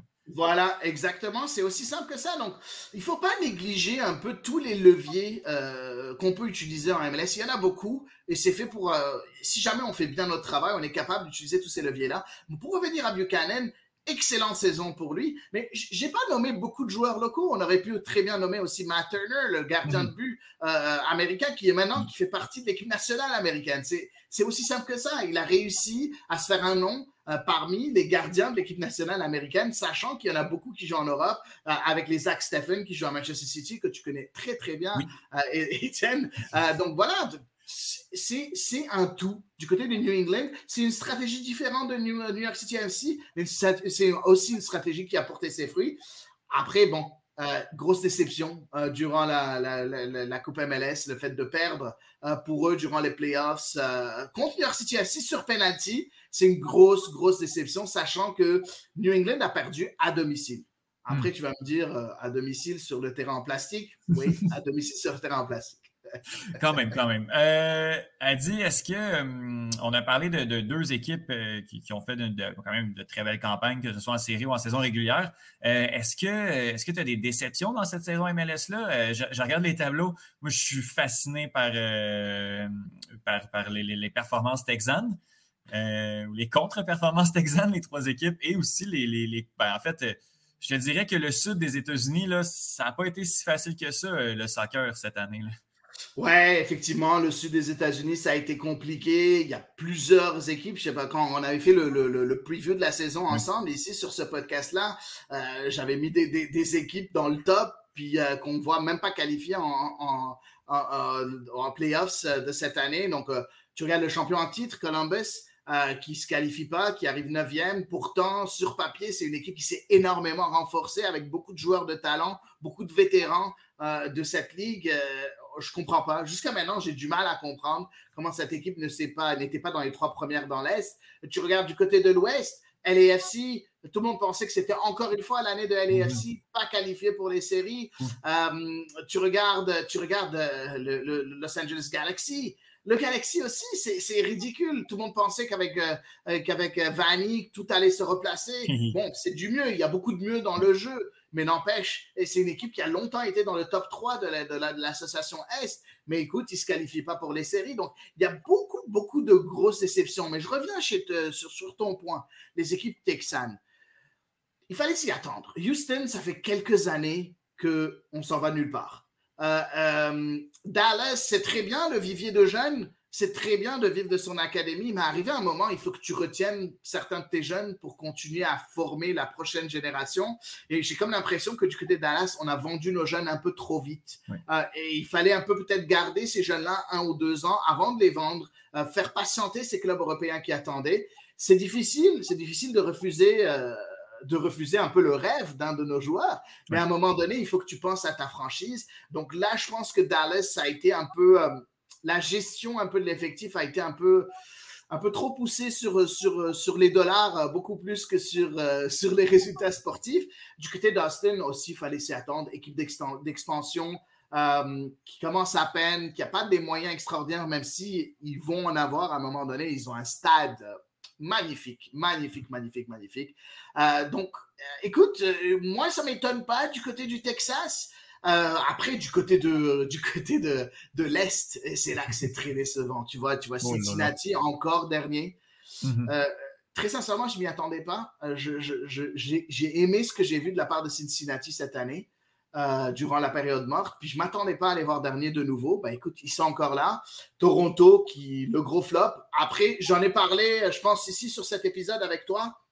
Pour moi, c'était, ça m'étonne pas plus que ça parce que quand tu mets en place Ali Curtis avec, euh, avec euh, euh, Armas, Chris Armas, ça va pas marcher. Hey, fais, attention avec Chris Armas. Là. Fais attention à ce que tu dis. Il est rendu, il est rendu de l'autre côté de. en tant qu'entraîneur, oui, c'est vrai qu'il est fort en plus à United. mais non, effectivement, Chris Armas, en tant qu'entraîneur principal, c'est pas, ça marche pas. ça n'a jamais marché, puis ça va pas marcher, à part mm-hmm. s'il apprend de ses erreurs il a tendance à vouloir mettre en place un, système de jeu qui lui est propre, mais il remarque pas qu'il n'a pas les joueurs pour faire jouer, pour, pour, euh, mhm. pour, instaurer un peu ce système de jeu. Il a fait ça à New York, ça n'a pas trop marché. J'ai eu euh, à un moment donné en entrevue Florian Valo, puis c'est ça qu'il avait dit, euh, ex-joueur de, New York, des, Red Bulls.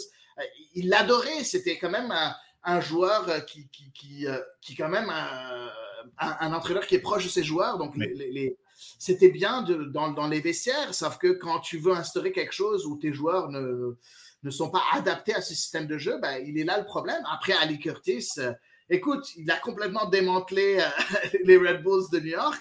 Puis là, mhm. il vient de faire la même chose avec le, Toronto FC. Donc, je ne comprends pas comment ce, directeur sportif se trouve encore euh, du travail. Il vient de signer avec maintenant la MLS Next Pro, qui est l'équipe la Ligue réserve, U23 euh, de la MLS. Donc, c'est lui qui, euh, c'est lui qui s'occupe un peu de la ligue.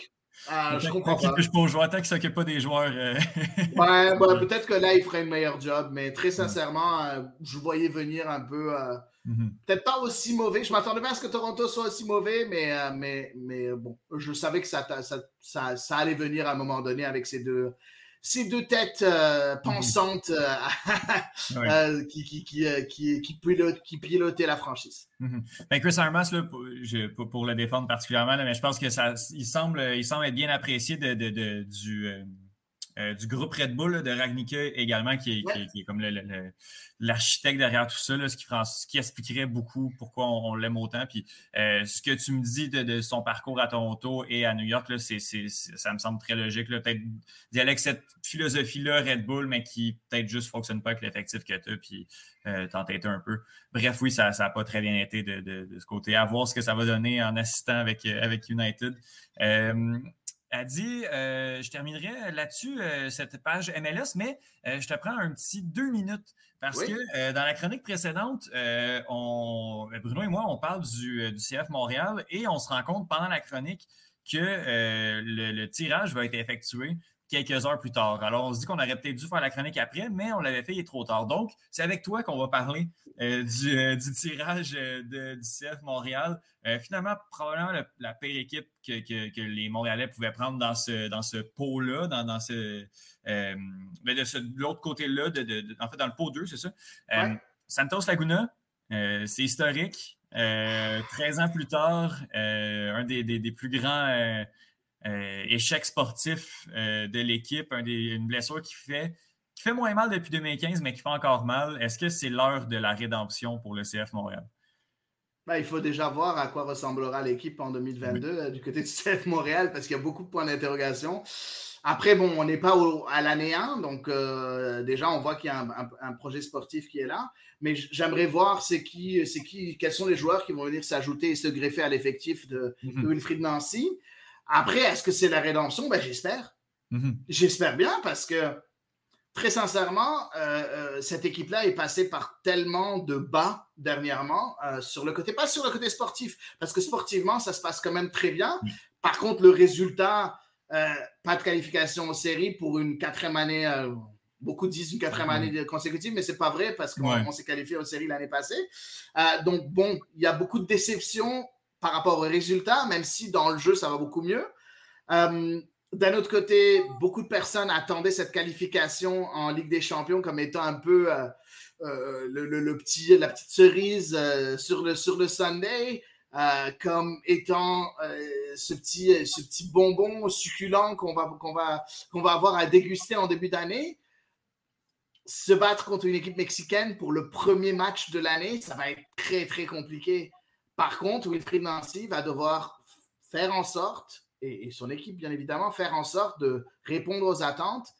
Puis au minimum, si ce n'est pas gagner cette confrontation, mais au minimum rendre la tâche très, très, très, très difficile à cette équipe mexicaine qui, comme on le sait, sera en pleine saison. Donc, pas de problème de, euh, début de saison pour eux. Euh, ils seront en forme, ils sont en plein le- et ainsi de suite. Pas le meilleur tirage pour le CF Montréal, mais après, je pense que historiquement, euh, pour tous ceux qui ont vécu 2009, on a tous mal encore. Puis Mhm. euh, il, il est temps de- d'effacer un peu et quelque part de peut-être soigner cette plaie pour de bon en, en s'imposant face à, face à Santos Laguna. Ce serait, ce serait très beau euh, que, que ça se passe. On se croise, on se croise les doigts. Puis comme tu dis, on commence l'entre-saison. Donc, euh, il va y avoir du mouvement de personnel. Puis ça va être à voir euh, où le CF Montréal va se situer euh, rendu dans deux mois pile. euh, au, Ouais. euh, en février. hein. Euh, Adi Raphaël, je te remercie énormément. La saison de la MLS se termine, mais ça va aller très rapidement. Écoute, je te lance l'invitation pour revenir nous faire un, un preview de la Ligue quand tout ça va commencer là, dans quelques mois. Quand tu veux, je serai là, Étienne. Ça me fera grandement plaisir d'être là. Merci encore de l'invi- de l'invitation et de l'opportunité. Merci à toi, on s'en parle très bien.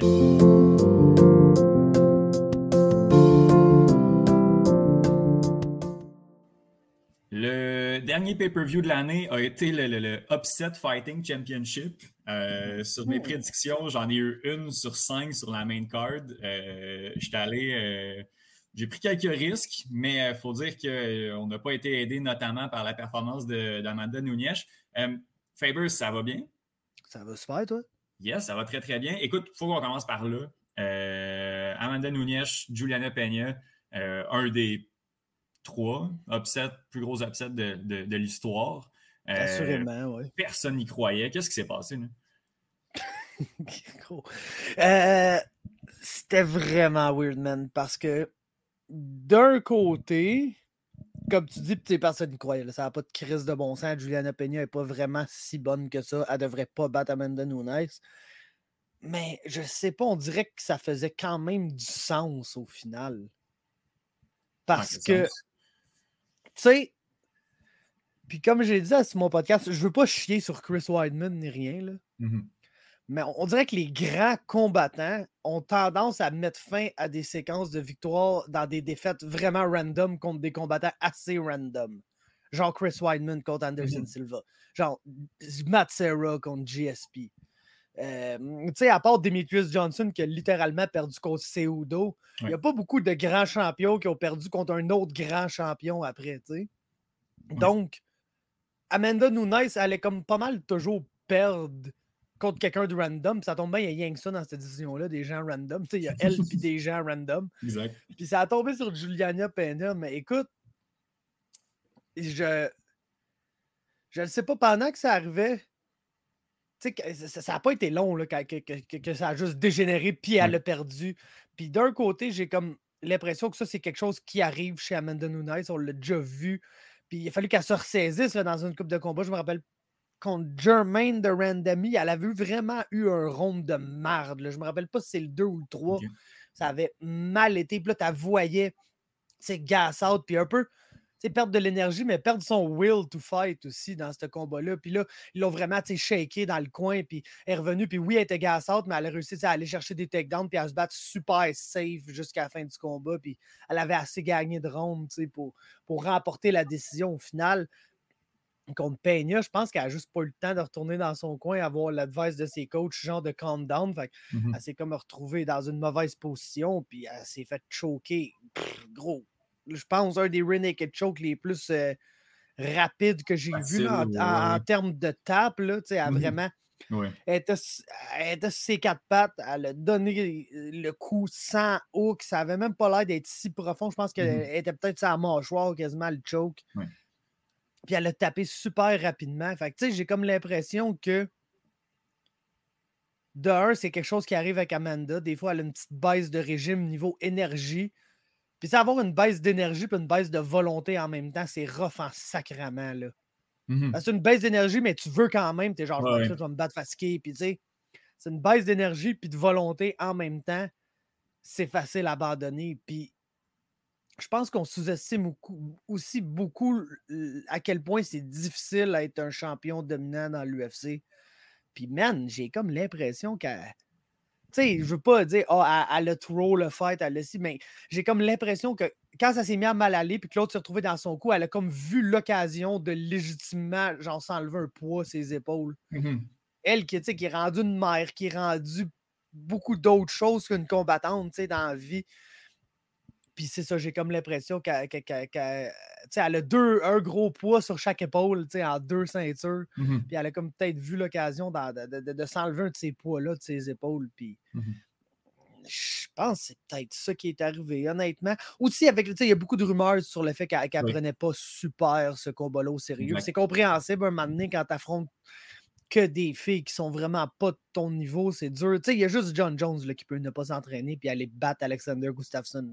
Mmh les autres ne peuvent pas vraiment faire ça. Puis on l'a vu avec littéralement la meilleure combattante de l'histoire du MMA. Même elle, si elle prend pas ça au sérieux puis elle s'entraîne passer pour un combat, euh, elle peut se faire péter par quelqu'un de vraiment random ça a, été, euh, ça a été complètement fou. Des fois, il y a des upsets, il y a des surprises qui, génèrent des réactions. J'ai complètement figé quand, je l'ai vu taper. C'était trop facile. Euh, Amanda Nunes, euh, on dirait qu'elle a abandonné. C'était pas sa soirée.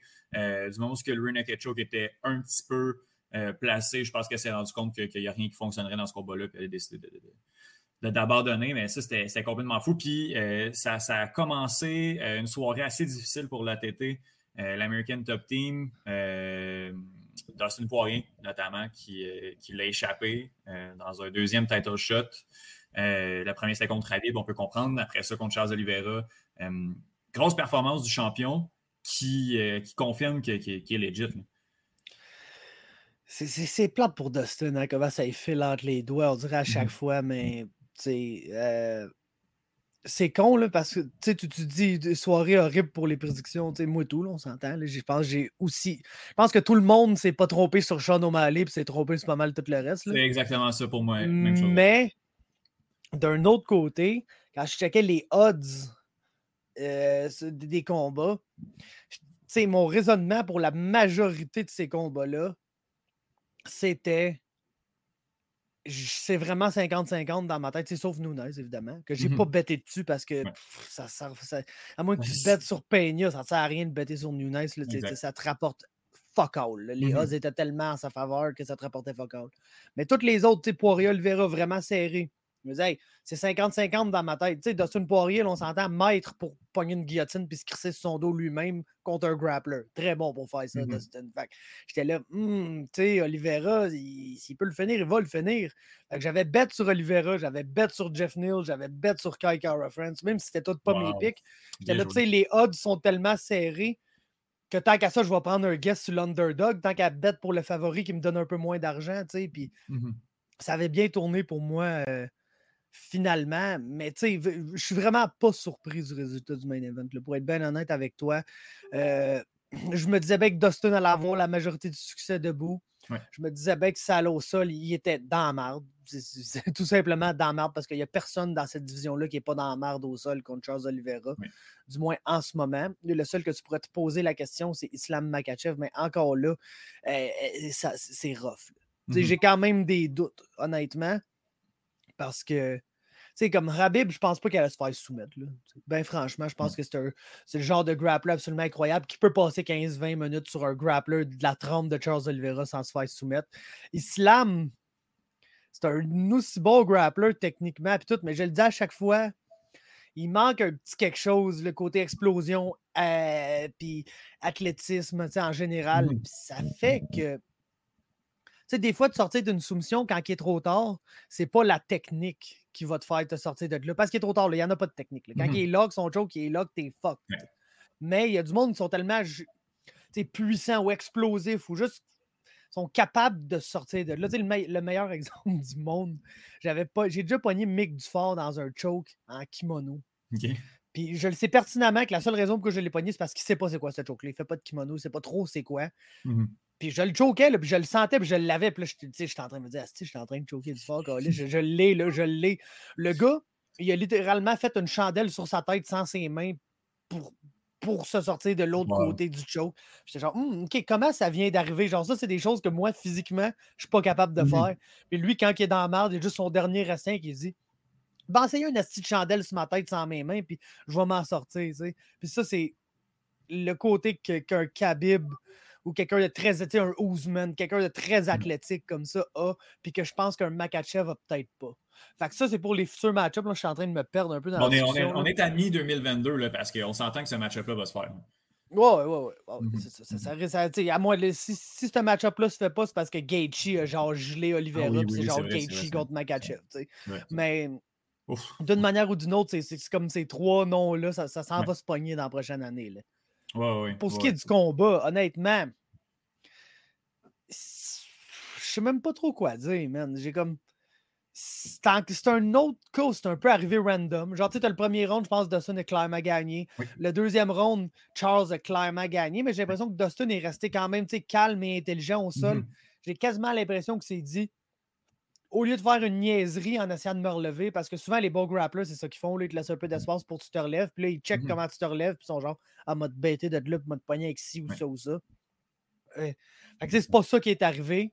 Il est resté calme au sol. Il a comme donné le round en disant il y en a trois autres. Après, j'en ai Mhm. déjà un gagné. Mais je pense qu'il a dit aussi que ça avait fait partie de la stratégie, qu'il avait parlé avec ses coachs que si jamais il se retrouvait euh, dos au sol, qu'il était prêt à laisser aller un round, là, parce que sinon, euh, s'il essaie de quoi, c'est fini. C'est ça. Fait que, tu sais, jusqu'à là, tout allait bien. Jusqu'au moment où Charles s'est juste retrouvé dans son dos debout, tu sais, contre la cage. Puis, tu sais, c'était mort là, quand ça Mhm. t'arrive. là. Puis, c'est, tu sais, c'est juste ça. là. il est bon, Oliveira, il est cool, Oui. man. Le fait que ce gars-là soit rendu tough, ça a tout changé. Rien, plus rien à faire. Parce que c'est ça, il- il- il- son striking s'est amélioré énormément dans les dernières années. Ça fait une couple d'années qu'il est dangereux avec ses mains. Là. Tu sais, ça fait bon 4-5 ans qu'il est dangereux avec ses mains. Son sol, ça a toujours été un, un des meilleurs dans l'UFC, un des plus dangereux, je devrais-je dire. Pas, Je Mhm. pense pas que c'est le meilleur combattant au sol. Je pense que c'est le plus dangereux. Ce gars-là, il est submission oriented. là. C'est pas le gars qui va te. Tu sais, Puis oui, il est capable contre, Tony, on l'a vu, des belles positions, puis tout, mais tout naît un attaque un moment donné. là. C'est pas le gars qui va te staller de, Mhm. au sol, vraiment. Ouais. Fait que. Je sais pas, man, c'était weird. Là. Mais il est bon. Le Il gars, bon, il, bon. le gars, il fold plus under pressure. Tu sais, quand ça se met à mal aller, il continue à se battre au lieu de dire Ah, ça va pas bien pour moi, euh, I live to fight another day. Mhm. ça a tout changé sa game. Puis c'est une run incroyable. Puis c'est le fun. Ben, c'est- plate pour Dustin parce que c'est un gars que les gens apprécient. Bon gars, fait de la charité, nanana. Mais Charles Oliveira, c'est tout autant une bonne personne du monde qui, qui aide beaucoup dans son pays, au Brésil, auprès des pauvres. Puis c'est comme c'est un combat où genre le gentil allait gagner, peu importe qui gagnait. Fait qu'on on peut pas être déçu, je pense, au final. là. C'est justement le genre de combat. Il y en avait beaucoup des, des- combats comme ça. J'étais pas tant émotionnellement impliqué dans beaucoup de combattants. Euh, c'était des, combats, des combattants que j'aimais beaucoup de part et d'autre. Puis c'était beaucoup de, match-up que tu pouvais euh, y aller au pile ou face. On, on le voit aussi dans les, dans les prélims. Là, un Danny Gay contre Josh Hammett. Que, les deux combattants, j'ai, ils me passionnent pas particulièrement, euh, mais je les aime beaucoup à regarder. Il y en a un des deux qui allait perdre. Puis bon, écoute, on, on va juste s'asseoir puis enjoy. Enjoy les, les- les combats puis la qualité des combats qu'on peut avoir. Au final, c'est ça c'est juste ça qu'on est supposé de faire. Hein. Mhm. Oui, oui, oui, effectivement. C'est nous euh, autres là, qui se créent des attachements émotionnels, puis ah, lui, je l'aime pas, puis ah, lui, je l'aime, puis Big, tu sais. C'est con, mais moi, c'est vraiment Twitter là, qui m'a fait beaucoup Oui, réfléchir à ça. C'est genre, je comprends pas que les gens sont autant émotionnellement investis. C'est comme, tu sais, moi, mettons Charles, les en de semaine, Charles Mhm. Jourdain. Là, c'est sûr, je vais être stressé puis je vais être investi. Je le connais, Carlis. Le gars, Mhm. je le connais, je l'ai côtoyé. Même affaire pour Marc-André Barrio, même affaire quand Lennes va se battre. Mais la grande majorité des autres, j'ai aucune calice d'idée c'est qui ce monde-là. là. Genre, je les connais pas, je les ai jamais parlé. Euh, comment ça, moi, je suis in- émotionnellement investi envers un tel ou un autre tel? Je les connais pas, ces gens-là. C'est ça qui me fait un peu capoter des fois de Twitter puis du monde en général. C'est genre, ça se met genre super mean envers un fighter en particulier juste parce que ça l'aime l'autre fighter. Puis t'es genre, big. Tu le connais pas, le doute pour qui tu tu le connais pas, le doute que t'insultes. Puis c'est souvent, c'est souvent des pages euh, juste orientées sur un fighter. Là, Ouais, ouais, Euh, ouais, des fan McGregor fan accounts. club avec sa photo. Puis euh, c'est fou mettre de l'énergie comme ça là-dedans. Oh ouais, puis c'est la guerre constante. Quelqu'un qui, qui, qui a moindrement une référence ou qui aime Khabib, il faut que tu ailles l'envoyer chez lui. Là, là. C'est l'autre gang, là. c'est les Bloods puis les Crips dans les années 90. Là. Ah, les, gens, les gens sont malheureux. Ah, Euh, c'est- incroyable. Une des raisons, ben, tu parlais d'attachement assez, assez inusité. Moi, j'ai un fait pour les sportifs argentins, euh, pour une raison que, que je ne connais pas. Euh, J'étais pour Ponzini Bio, dans un combat qui, honnêtement, n'avez pas rapport dans la main card. là. Il y avait quand même plusieurs combats dans Il l'undercard. aurait dû mettre. il aurait- je pense que ça aurait été un bon calcul de mettre Emmett Higuet, là. Je pense que oui. Honnêtement. Je pense que oui. Mais bon, euh, Neil Ponzinibio était là. Puis si tu veux pas en parler, on n'est vraiment pas obligé de parler de ce combat-là. Non, non, ben, je honnêtement, je trouve ça un peu plate pour Santiago Ponzinibbio parce que j'ai l'impression que tu sais, il y a beaucoup de combattants qu'on voit leur downfall. T'es genre, tu sais, t'as mangé du dommage en tabarnak, mon gars. C'est comme ton temps s'en vient, je comprends. Mhm. Lui, c'est pas juste parce que les meilleures années de sa carrière, il les a passées blessés à pas pouvoir se battre. Puis là, il est Ben ouais. revenu. Puis tu vois, c'est encore Santiago Ponzinibbio, mais pas tant que ça. Puis tu sais, c'est plate. Quand un combattant qui. Tu sais, il était on the rise, s'en venait d'un ranking. C'est un gars qui a pété Neil Magny là, solidement. Puis il s'en venait comme un très bon combattant dans Oui. cette division-là. Puis là, bang, il est blessé pendant deux ans, deux ans et demi. On le voit pas, puis il revient. Puis il perd contre Li Jingliang, se fait knocker. Puis là, on revient contre Baeza, mais c'est comme trop serré pour un combat contre Miguel Baeza. Puis là, après, oh, il perd une super close decision contre Jeff Neal. Puis tu le vois que c'est plus le même gars. là. Tu le vois que Mhm. c'est plus le même Ouais. combattant. Puis ça, je trouve ça vraiment plate pour lui parce que, comme je t'ai dit, perdre les meilleures années de ta carrière à cause d'une blessure, puis revenir plus de temps toi-même, euh, c'est- rough. C'est vraiment très rough. Puis Ouais, Jeff ouais. Neal, ben, tu sais, Donc, il y a eu euh, des temps un peu tumultueux avant ce combat-là, fait que je suis content pour lui. Euh, tu sais, c'est encore une affaire sur Twitter, le monde essaie de faire un gros. Tu sais, il s'est fait arrêter, là, OK? Le monde Mhm. essaie de faire un gros drame avec ça. mais, Oh, il y avait un gun, nanana. T'es genre Big D'un, il habite au Texas. Fait que s'il n'y avait pas de gun, c'est lui le crise de cave. Puis, tu sais, il a pogné une ballonne, on s'entend. C'est pas correct. La personne dit oui, euh, bu- buvez puis conduisez. Il y a personne Ouais. qui va te dire de faire ça. Mais d'un autre côté, euh, j'aime mieux qu'il fasse ça qu'il fasse les affaires que John Jones fait. Oui, oui, oui. Non, clairement. Clairement, clairement. Fait que, ben, belle performance. Ben, performance legit là, de la part des, des- des- de Jeff Neal qui, qui s'en va chercher cette décision euh, partagée là, contre Santiago Ponzinibbio. Euh, là, on tombe dans. dans- dans- ouf, je ne sais pas quoi dire à propos de Cody Garbrandt. Euh, il semble juste plus être là. Euh, Non, mais il est plus pas- là, c'est ça. on, peut pas parler de tu Cody Garbrandt.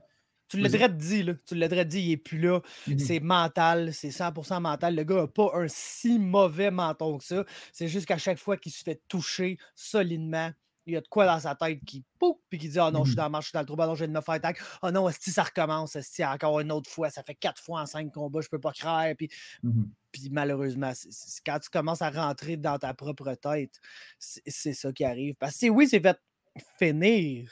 Mhm. Ce gars-là, c'est jamais fait knocker fret. Là. Non. Tu sais, par Dillashaw, wow, c'est fait finir avec du ground and pound après un bon punch. C'est tout le temps ça, se fait manger un bon punch, tombe, là, se finir avec du ground and pound. C'est jamais ce gars-là, c'est pas un gars que tu vois se faire knocker fret dans tous ces combats-là. Mhm. Fait que j'ai vraiment l'impression que c'est plus mental qu'autre chose. Puis est-ce que ce mental hump-là, après tout ce qui vient d'arriver, tu peux vraiment passer au travers de ça? Moi, je pense que le gars, il est PTSD de ça, là, Mhm. honnêtement. Là.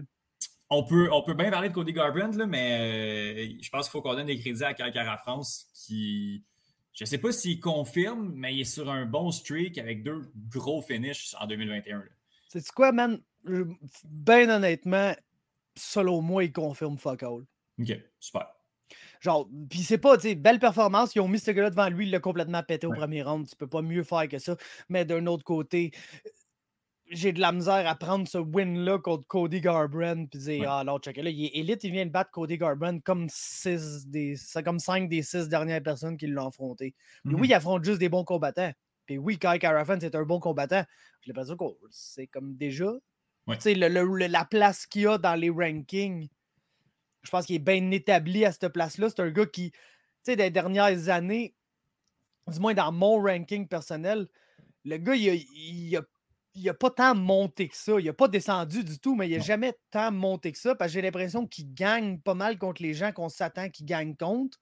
Puis il a tendance à perdre contre. Tu sais, tu mets ça contre un Pantoja, un Askarov, Ouais, un ouais. Feggy, un Moreno, je le pique dans aucun de ces combats-là. Mhm. Puis je pense que Mhm. son ceiling est quand même assez clair à Kai Kara Friends. Puis s'il peut être là, puis exploiter ça, puis faire de l'argent, puis gagner des bonus, faire des bons combats, tant mieux pour lui. Mais tu sais, je ne vais jamais regarder cette performance-là en disant Oh là, il vient de prendre une coche, il a battu Cody Garbrandt. Je comprends, je comprends. À voir ce qu'on va lui donner euh, éventuellement, mais quand même, euh, belle performance, là, puis deux, deux KO, euh, deux KO assez solides consécutifs. Yep. Je veux, hey, parlant de confirmation ou pas, Sean O'Malley, j'ai vraiment, c'était contre Raulan Paiva, on s'entend, mais j'ai vraiment aimé ce que j'ai vu d'un Sean O'Malley qui est un petit peu plus patient que ses derniers combats, qui a tourné autour de Paiva, puis dès qu'il a vu l'opportunité, là, il n'a pas laissé de chance à son adversaire, puis il a quand même réussi à aller chercher une grosse performance. Ouais, ouais, définitivement. Lui, ça prend juste un grappler, tout simplement. Oui. Faut qu'il affronte un lutteur, faut qu'il affronte un grappler. S'il gèle complètement, ben le gros, le gars est Oui. élite dans la division. Puis s'il gèle pas complètement, ben le gars est un genre de Conor McGregor. Je comprends. Je Puis je pense que c'est comme. Ça avec, c'était un cas où je pense que c'était comme clair avant ce combat-là. Puis je sais pas si c'est plus clair Ouais, ouais. après ça. Parce Mhm. que oui, Rolian Paiva, c'est un bon fighter. Le gars a beaucoup trop de split decision sur sa fiche. Il a tendance à se retrouver dans des back and forth fights où c'est serré. Puis là, whoop, il réussit à pull through à la fin. Puis, ou perdre à la fin. c'est arrivé qu'il a perdu des split decisions. Mais Big, il y avait 4 km de désavantage de reach contre Sean O'Malley qui veut rester at range puis te sniper. Puis tu sais, l'UFC continue d'y donner des doutes qui sont pas capables de contrer cette game-là. Fait que c'est un peu dur pour moi de dire, ah oui, tu sais, il est absolument élite. Mais tu sais, clairement, niveau striking, il, il est assez élite. Mhm. Euh, maintenant, est-ce que tu es capable de faire tout le reste? Parce que, tu sais, même Peter Yan, là, si tu le fais trop chier, il va te mettre sur ton cul. Là. Oui, oui, puis, puis on ne l'a pas vu. On n'a rien vu sur son dos à, à Sean ce qu'il est capable de faire. Euh, mais il y a un striking elite, ça, je- j'en conviens, pour dire qu'il continue à le prouver combat après combat, mais euh, comme tu dis, il n'a pas affronté, il- on n'a on n'a pas vu sa game complète à ce, ce combattant-là. Non, c'est ça. Puis c'est pour ça, cette, cette carte-là, en général, tout le monde est là, elle est incroyable, la carte est incroyable. Puis, tout. puis oui, c'est une bonne carte. Oui, tu as des gars qui, tu sais, des Kai Kara Friends, des O'Malley, ça, ça- du- des Garbrandt, ça va te deliver de l'action. Mais je ne sais pas si les match-ups étaient aussi importants que sur d'autres pay-per-view. Mhm. Tu sais, des pay-per-view que t'es genre, tu sais, toute la main card, là, c'est, hey, le- tu sais, si lui, le, le premier combat de la main card, le- de- mettons Makachev contre Hooker, si Makachev gang va peut-être se battre pour une belle, tu sais, c'est des combats vraiment importants dans les divisions respectives. Là, j'ai l'impression que c'était genre, hey, checkez ça, on a Sean O'Malley, hey, checkez Mhm. ça, on a Ouais, un tel, mais est-ce que ces match-ups-là nous amenaient vraiment à quelque part? Oui, un peu, c'est pas genre, c'est pas des. Il y a beaucoup de podcasts que j'écoute qui appellent l'ère actuelle de l'UFC la Just Some Fights era. Parce que, tu sais, gros, les, les Fight Nights, c'est vraiment ça, là, c'est Just Some Fights. OK, tout n'est pas bouqué, tout n'est pas bouqué, vous êtes au même poids, battez-vous. Mhm. Ouais. Puis, c'est juste- puis si, si, si vous réussissez à gagner une coupe de combat, là, un moment donné, ça va vous, vous mener à quelque chose. Mais, tu sais, il y a beaucoup. C'est rare qu'on voit des combats que- qui ont un but précis en bas de dans, tu sais, le top 10 de la division. Mhm. Puis j'ai Ouais. l'impression que c'était un peu ça sur cette carte-là. C'était des bons combats avec des noms qu'on connaît. C'était build pour être entertaining. Mais est-ce Ouais. qu'on a appris beaucoup sur Sean O'Malley, puis, puis Kai Kara France, puis Cody Garbrandt dans ces combats-là? Personnellement, moi, non. Puis, qu'est-ce qu'on a appris aussi de, de Josh Emmett qui se maintient dans le, dans le top 5 de la catégorie? Euh, vieux bonhomme que je, je comprends pas trop. C'est, on dirait que je suis pas capable de lui trouver un. Ben, à part sa, sa- sa droite euh, qui est hyper rapide et hyper puissante, on dirait que je réussis pas à y trouver d'autres choses. Mais écoute, il domine. il, est tough, il est tough, c'est un bon counter-striker, puis il frappe Mhm. fort. Numéro 3, je pense. 3 ou 4. Quand même. Il est si haut que ça. Ben oui, c'est ça. c'est, haut. numéro, ah, euh, numéro 6, mon Dieu, je pensais qu'il était plus haut que ça. Numéro 6. Ouais, ça, ça, ça fait. Entre six- ça. en- entre 6 et Ouais. 10, ça fait du sens. Ouais. Je, je sais qu'ils ont peut-être enlevé Zabit puis tout, mais tu sais, tu peux pas, d'après moi, tu peux pas ranker ce gars-là avec les Yair, les Ben, euh. Ortega, les Max, les euh, Mhm. Volkanovski. c'est- tu sais. Mais tout le monde en bas de ça. Tout le monde en bas de ça. Oh, tu peux lui donner Korean Zombie, tu peux lui Mhm. donner euh, n'importe quel de ces gars-là, ça va être super le fun. Mais tu sais, c'est comme, est-ce que Josh Emmett va se battre pour une belt? Je pense pas. Je serais, je très surpris. Il faut euh, faire attention à ce qu'on dit au MMA, là, mais je pense que. Oh, ouais, c'est ça, c'est sûr que ça, ça reste le MMA, puis euh, Ouais. gros, Alex Caceres peut devenir champion demain matin, sans faire exprès. Bon. Ça, Ça va serait quand, ça, ça serait quand même fou, man. Alex Écoute. Caceres comme champion, là, moi je serais là. Bruce Leroy go. à voir. Euh, Est-ce qu'il y a d'autres choses sur cette carte-là? Moi, j'ai, moi, j'ai la, la- la carte euh, préliminaire, j'ai vraiment aimé ce que, ce que j'ai vu, mais si jamais il y a quelque chose dont tu veux parler, euh, on peut. Sinon, peu, je, je- vais te la, je vais, vais juste pour être sûr. Je le sais que. Dom Cruise, quand même. euh, ouais, Dom Cruise, euh, ça, c'est encore une fois, comme un autre combat que. Je, je me doutais bien que ça s'en allait vers là. Pedro Mhm. Munoz, je l'ai vu se faire comme outboxer un peu par euh, pas mal n'importe qui qu'on considère élite. Tu sais, euh, il s'est fait outboxer par Frankie Edgar. Mhm. c'était dur de penser qu'il allait avoir le niveau technique pour contend avec Dominic Cruz debout, mais il allait assurément passer proche de le tuer, puis il a définitivement passé proche de le tuer au début. Puis après ça, ben, il n'a pas gagné.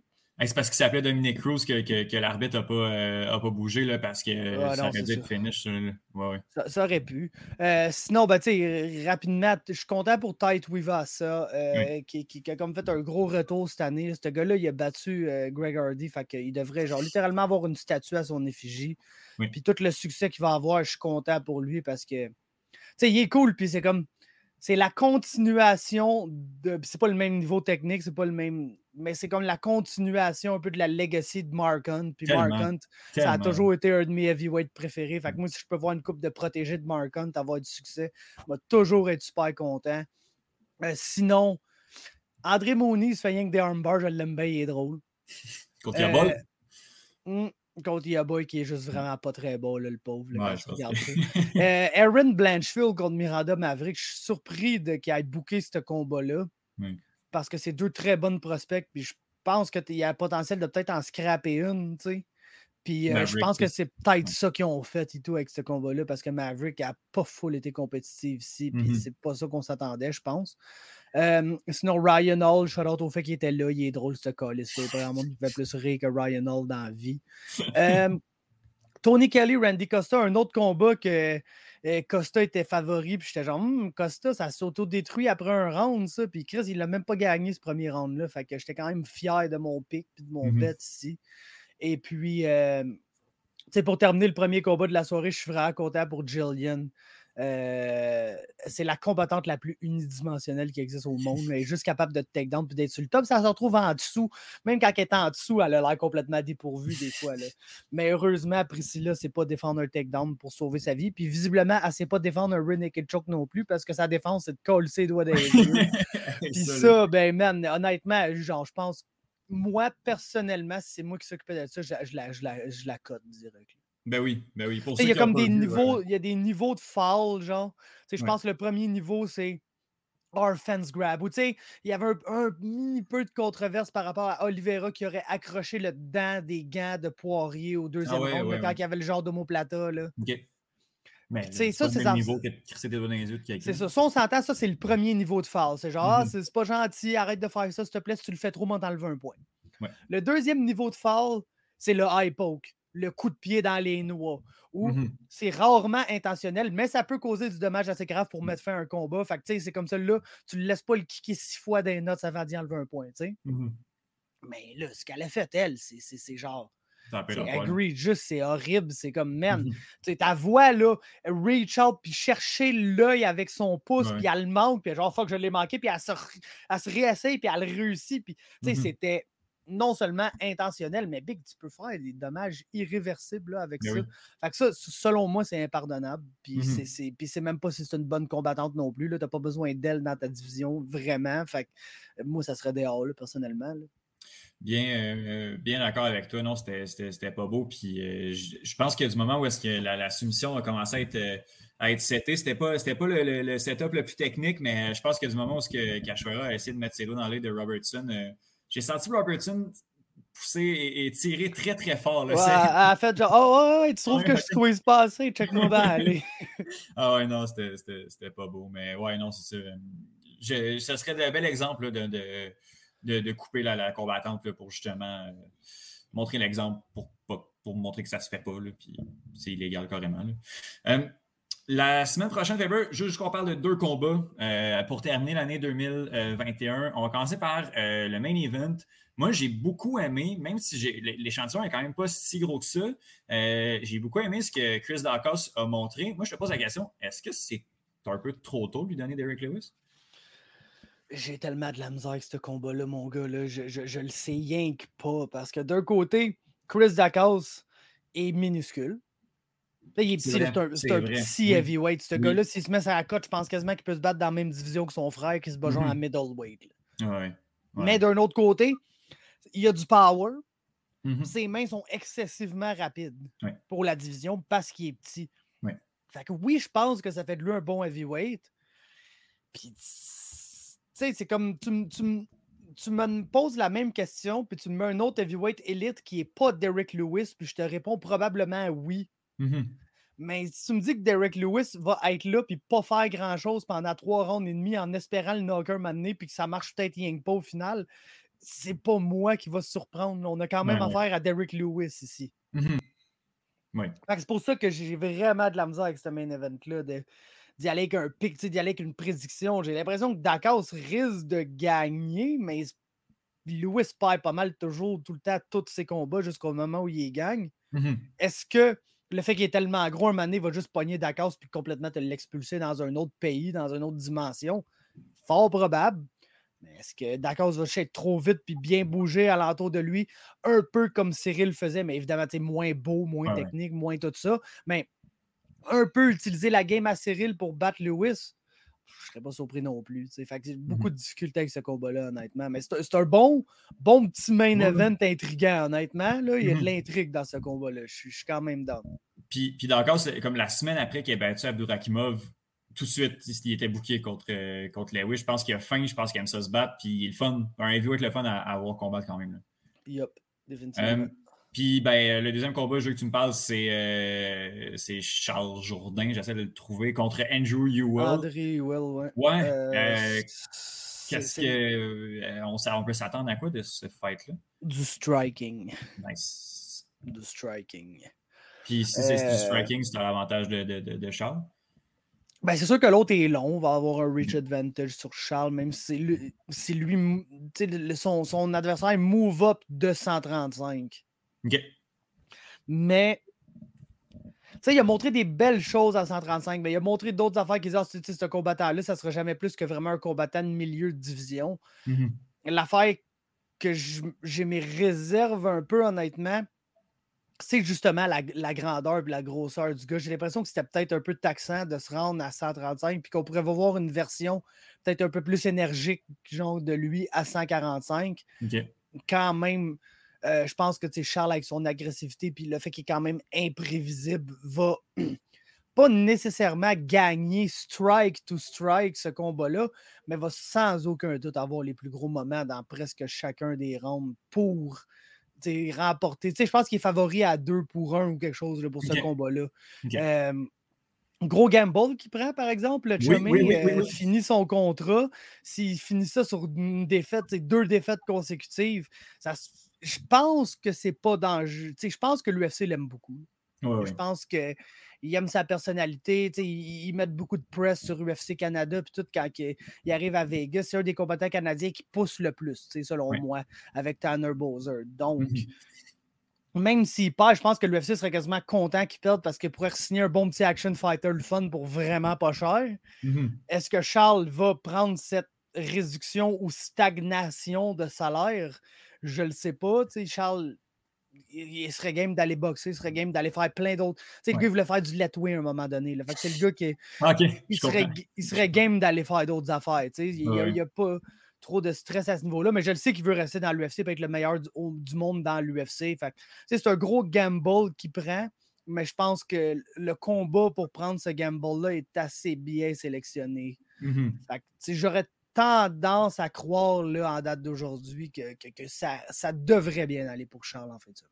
Le combat va être assez tôt euh, dans, dans la soirée. La carte qui commence, j'ai pas l'heure. genre à mais- 4 heures les Fight Pass Prelims. Ah, euh, nice, puis, nice, euh, nice, lui, il est 4. C'est le dernier combat avant genre les prelims normales. bien que fond, là. Ouais, c'est heures. ça, Ouais. 5h30, 6h environ. Là, soyez, euh, soyez devant votre, votre téléviseur, puis Charles, euh, va- Charles va se battre.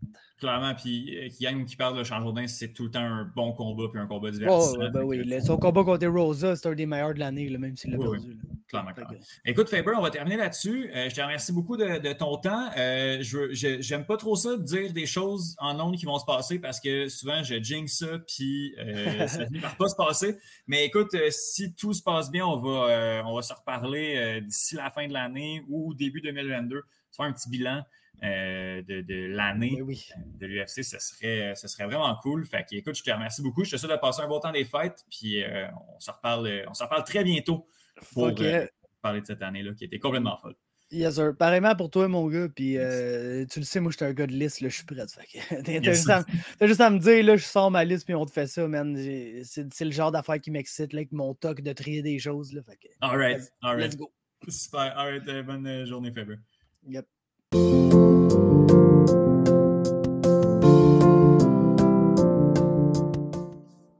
Merci Faber, merci Adi, merci Bruno, ainsi euh, qu'un gros merci à Johan. Je vais essayer de faire fitter ça. Ben oui, je vais faire fitter ça dans les deux heures, euh, assurément. Cet épisode-là qui était un peu long, mais euh, les chroniques euh, très euh, très intéressantes. Puis euh, quand on déborde, c'est euh, souvent un signe que ça, ça se passe ça se passe bien.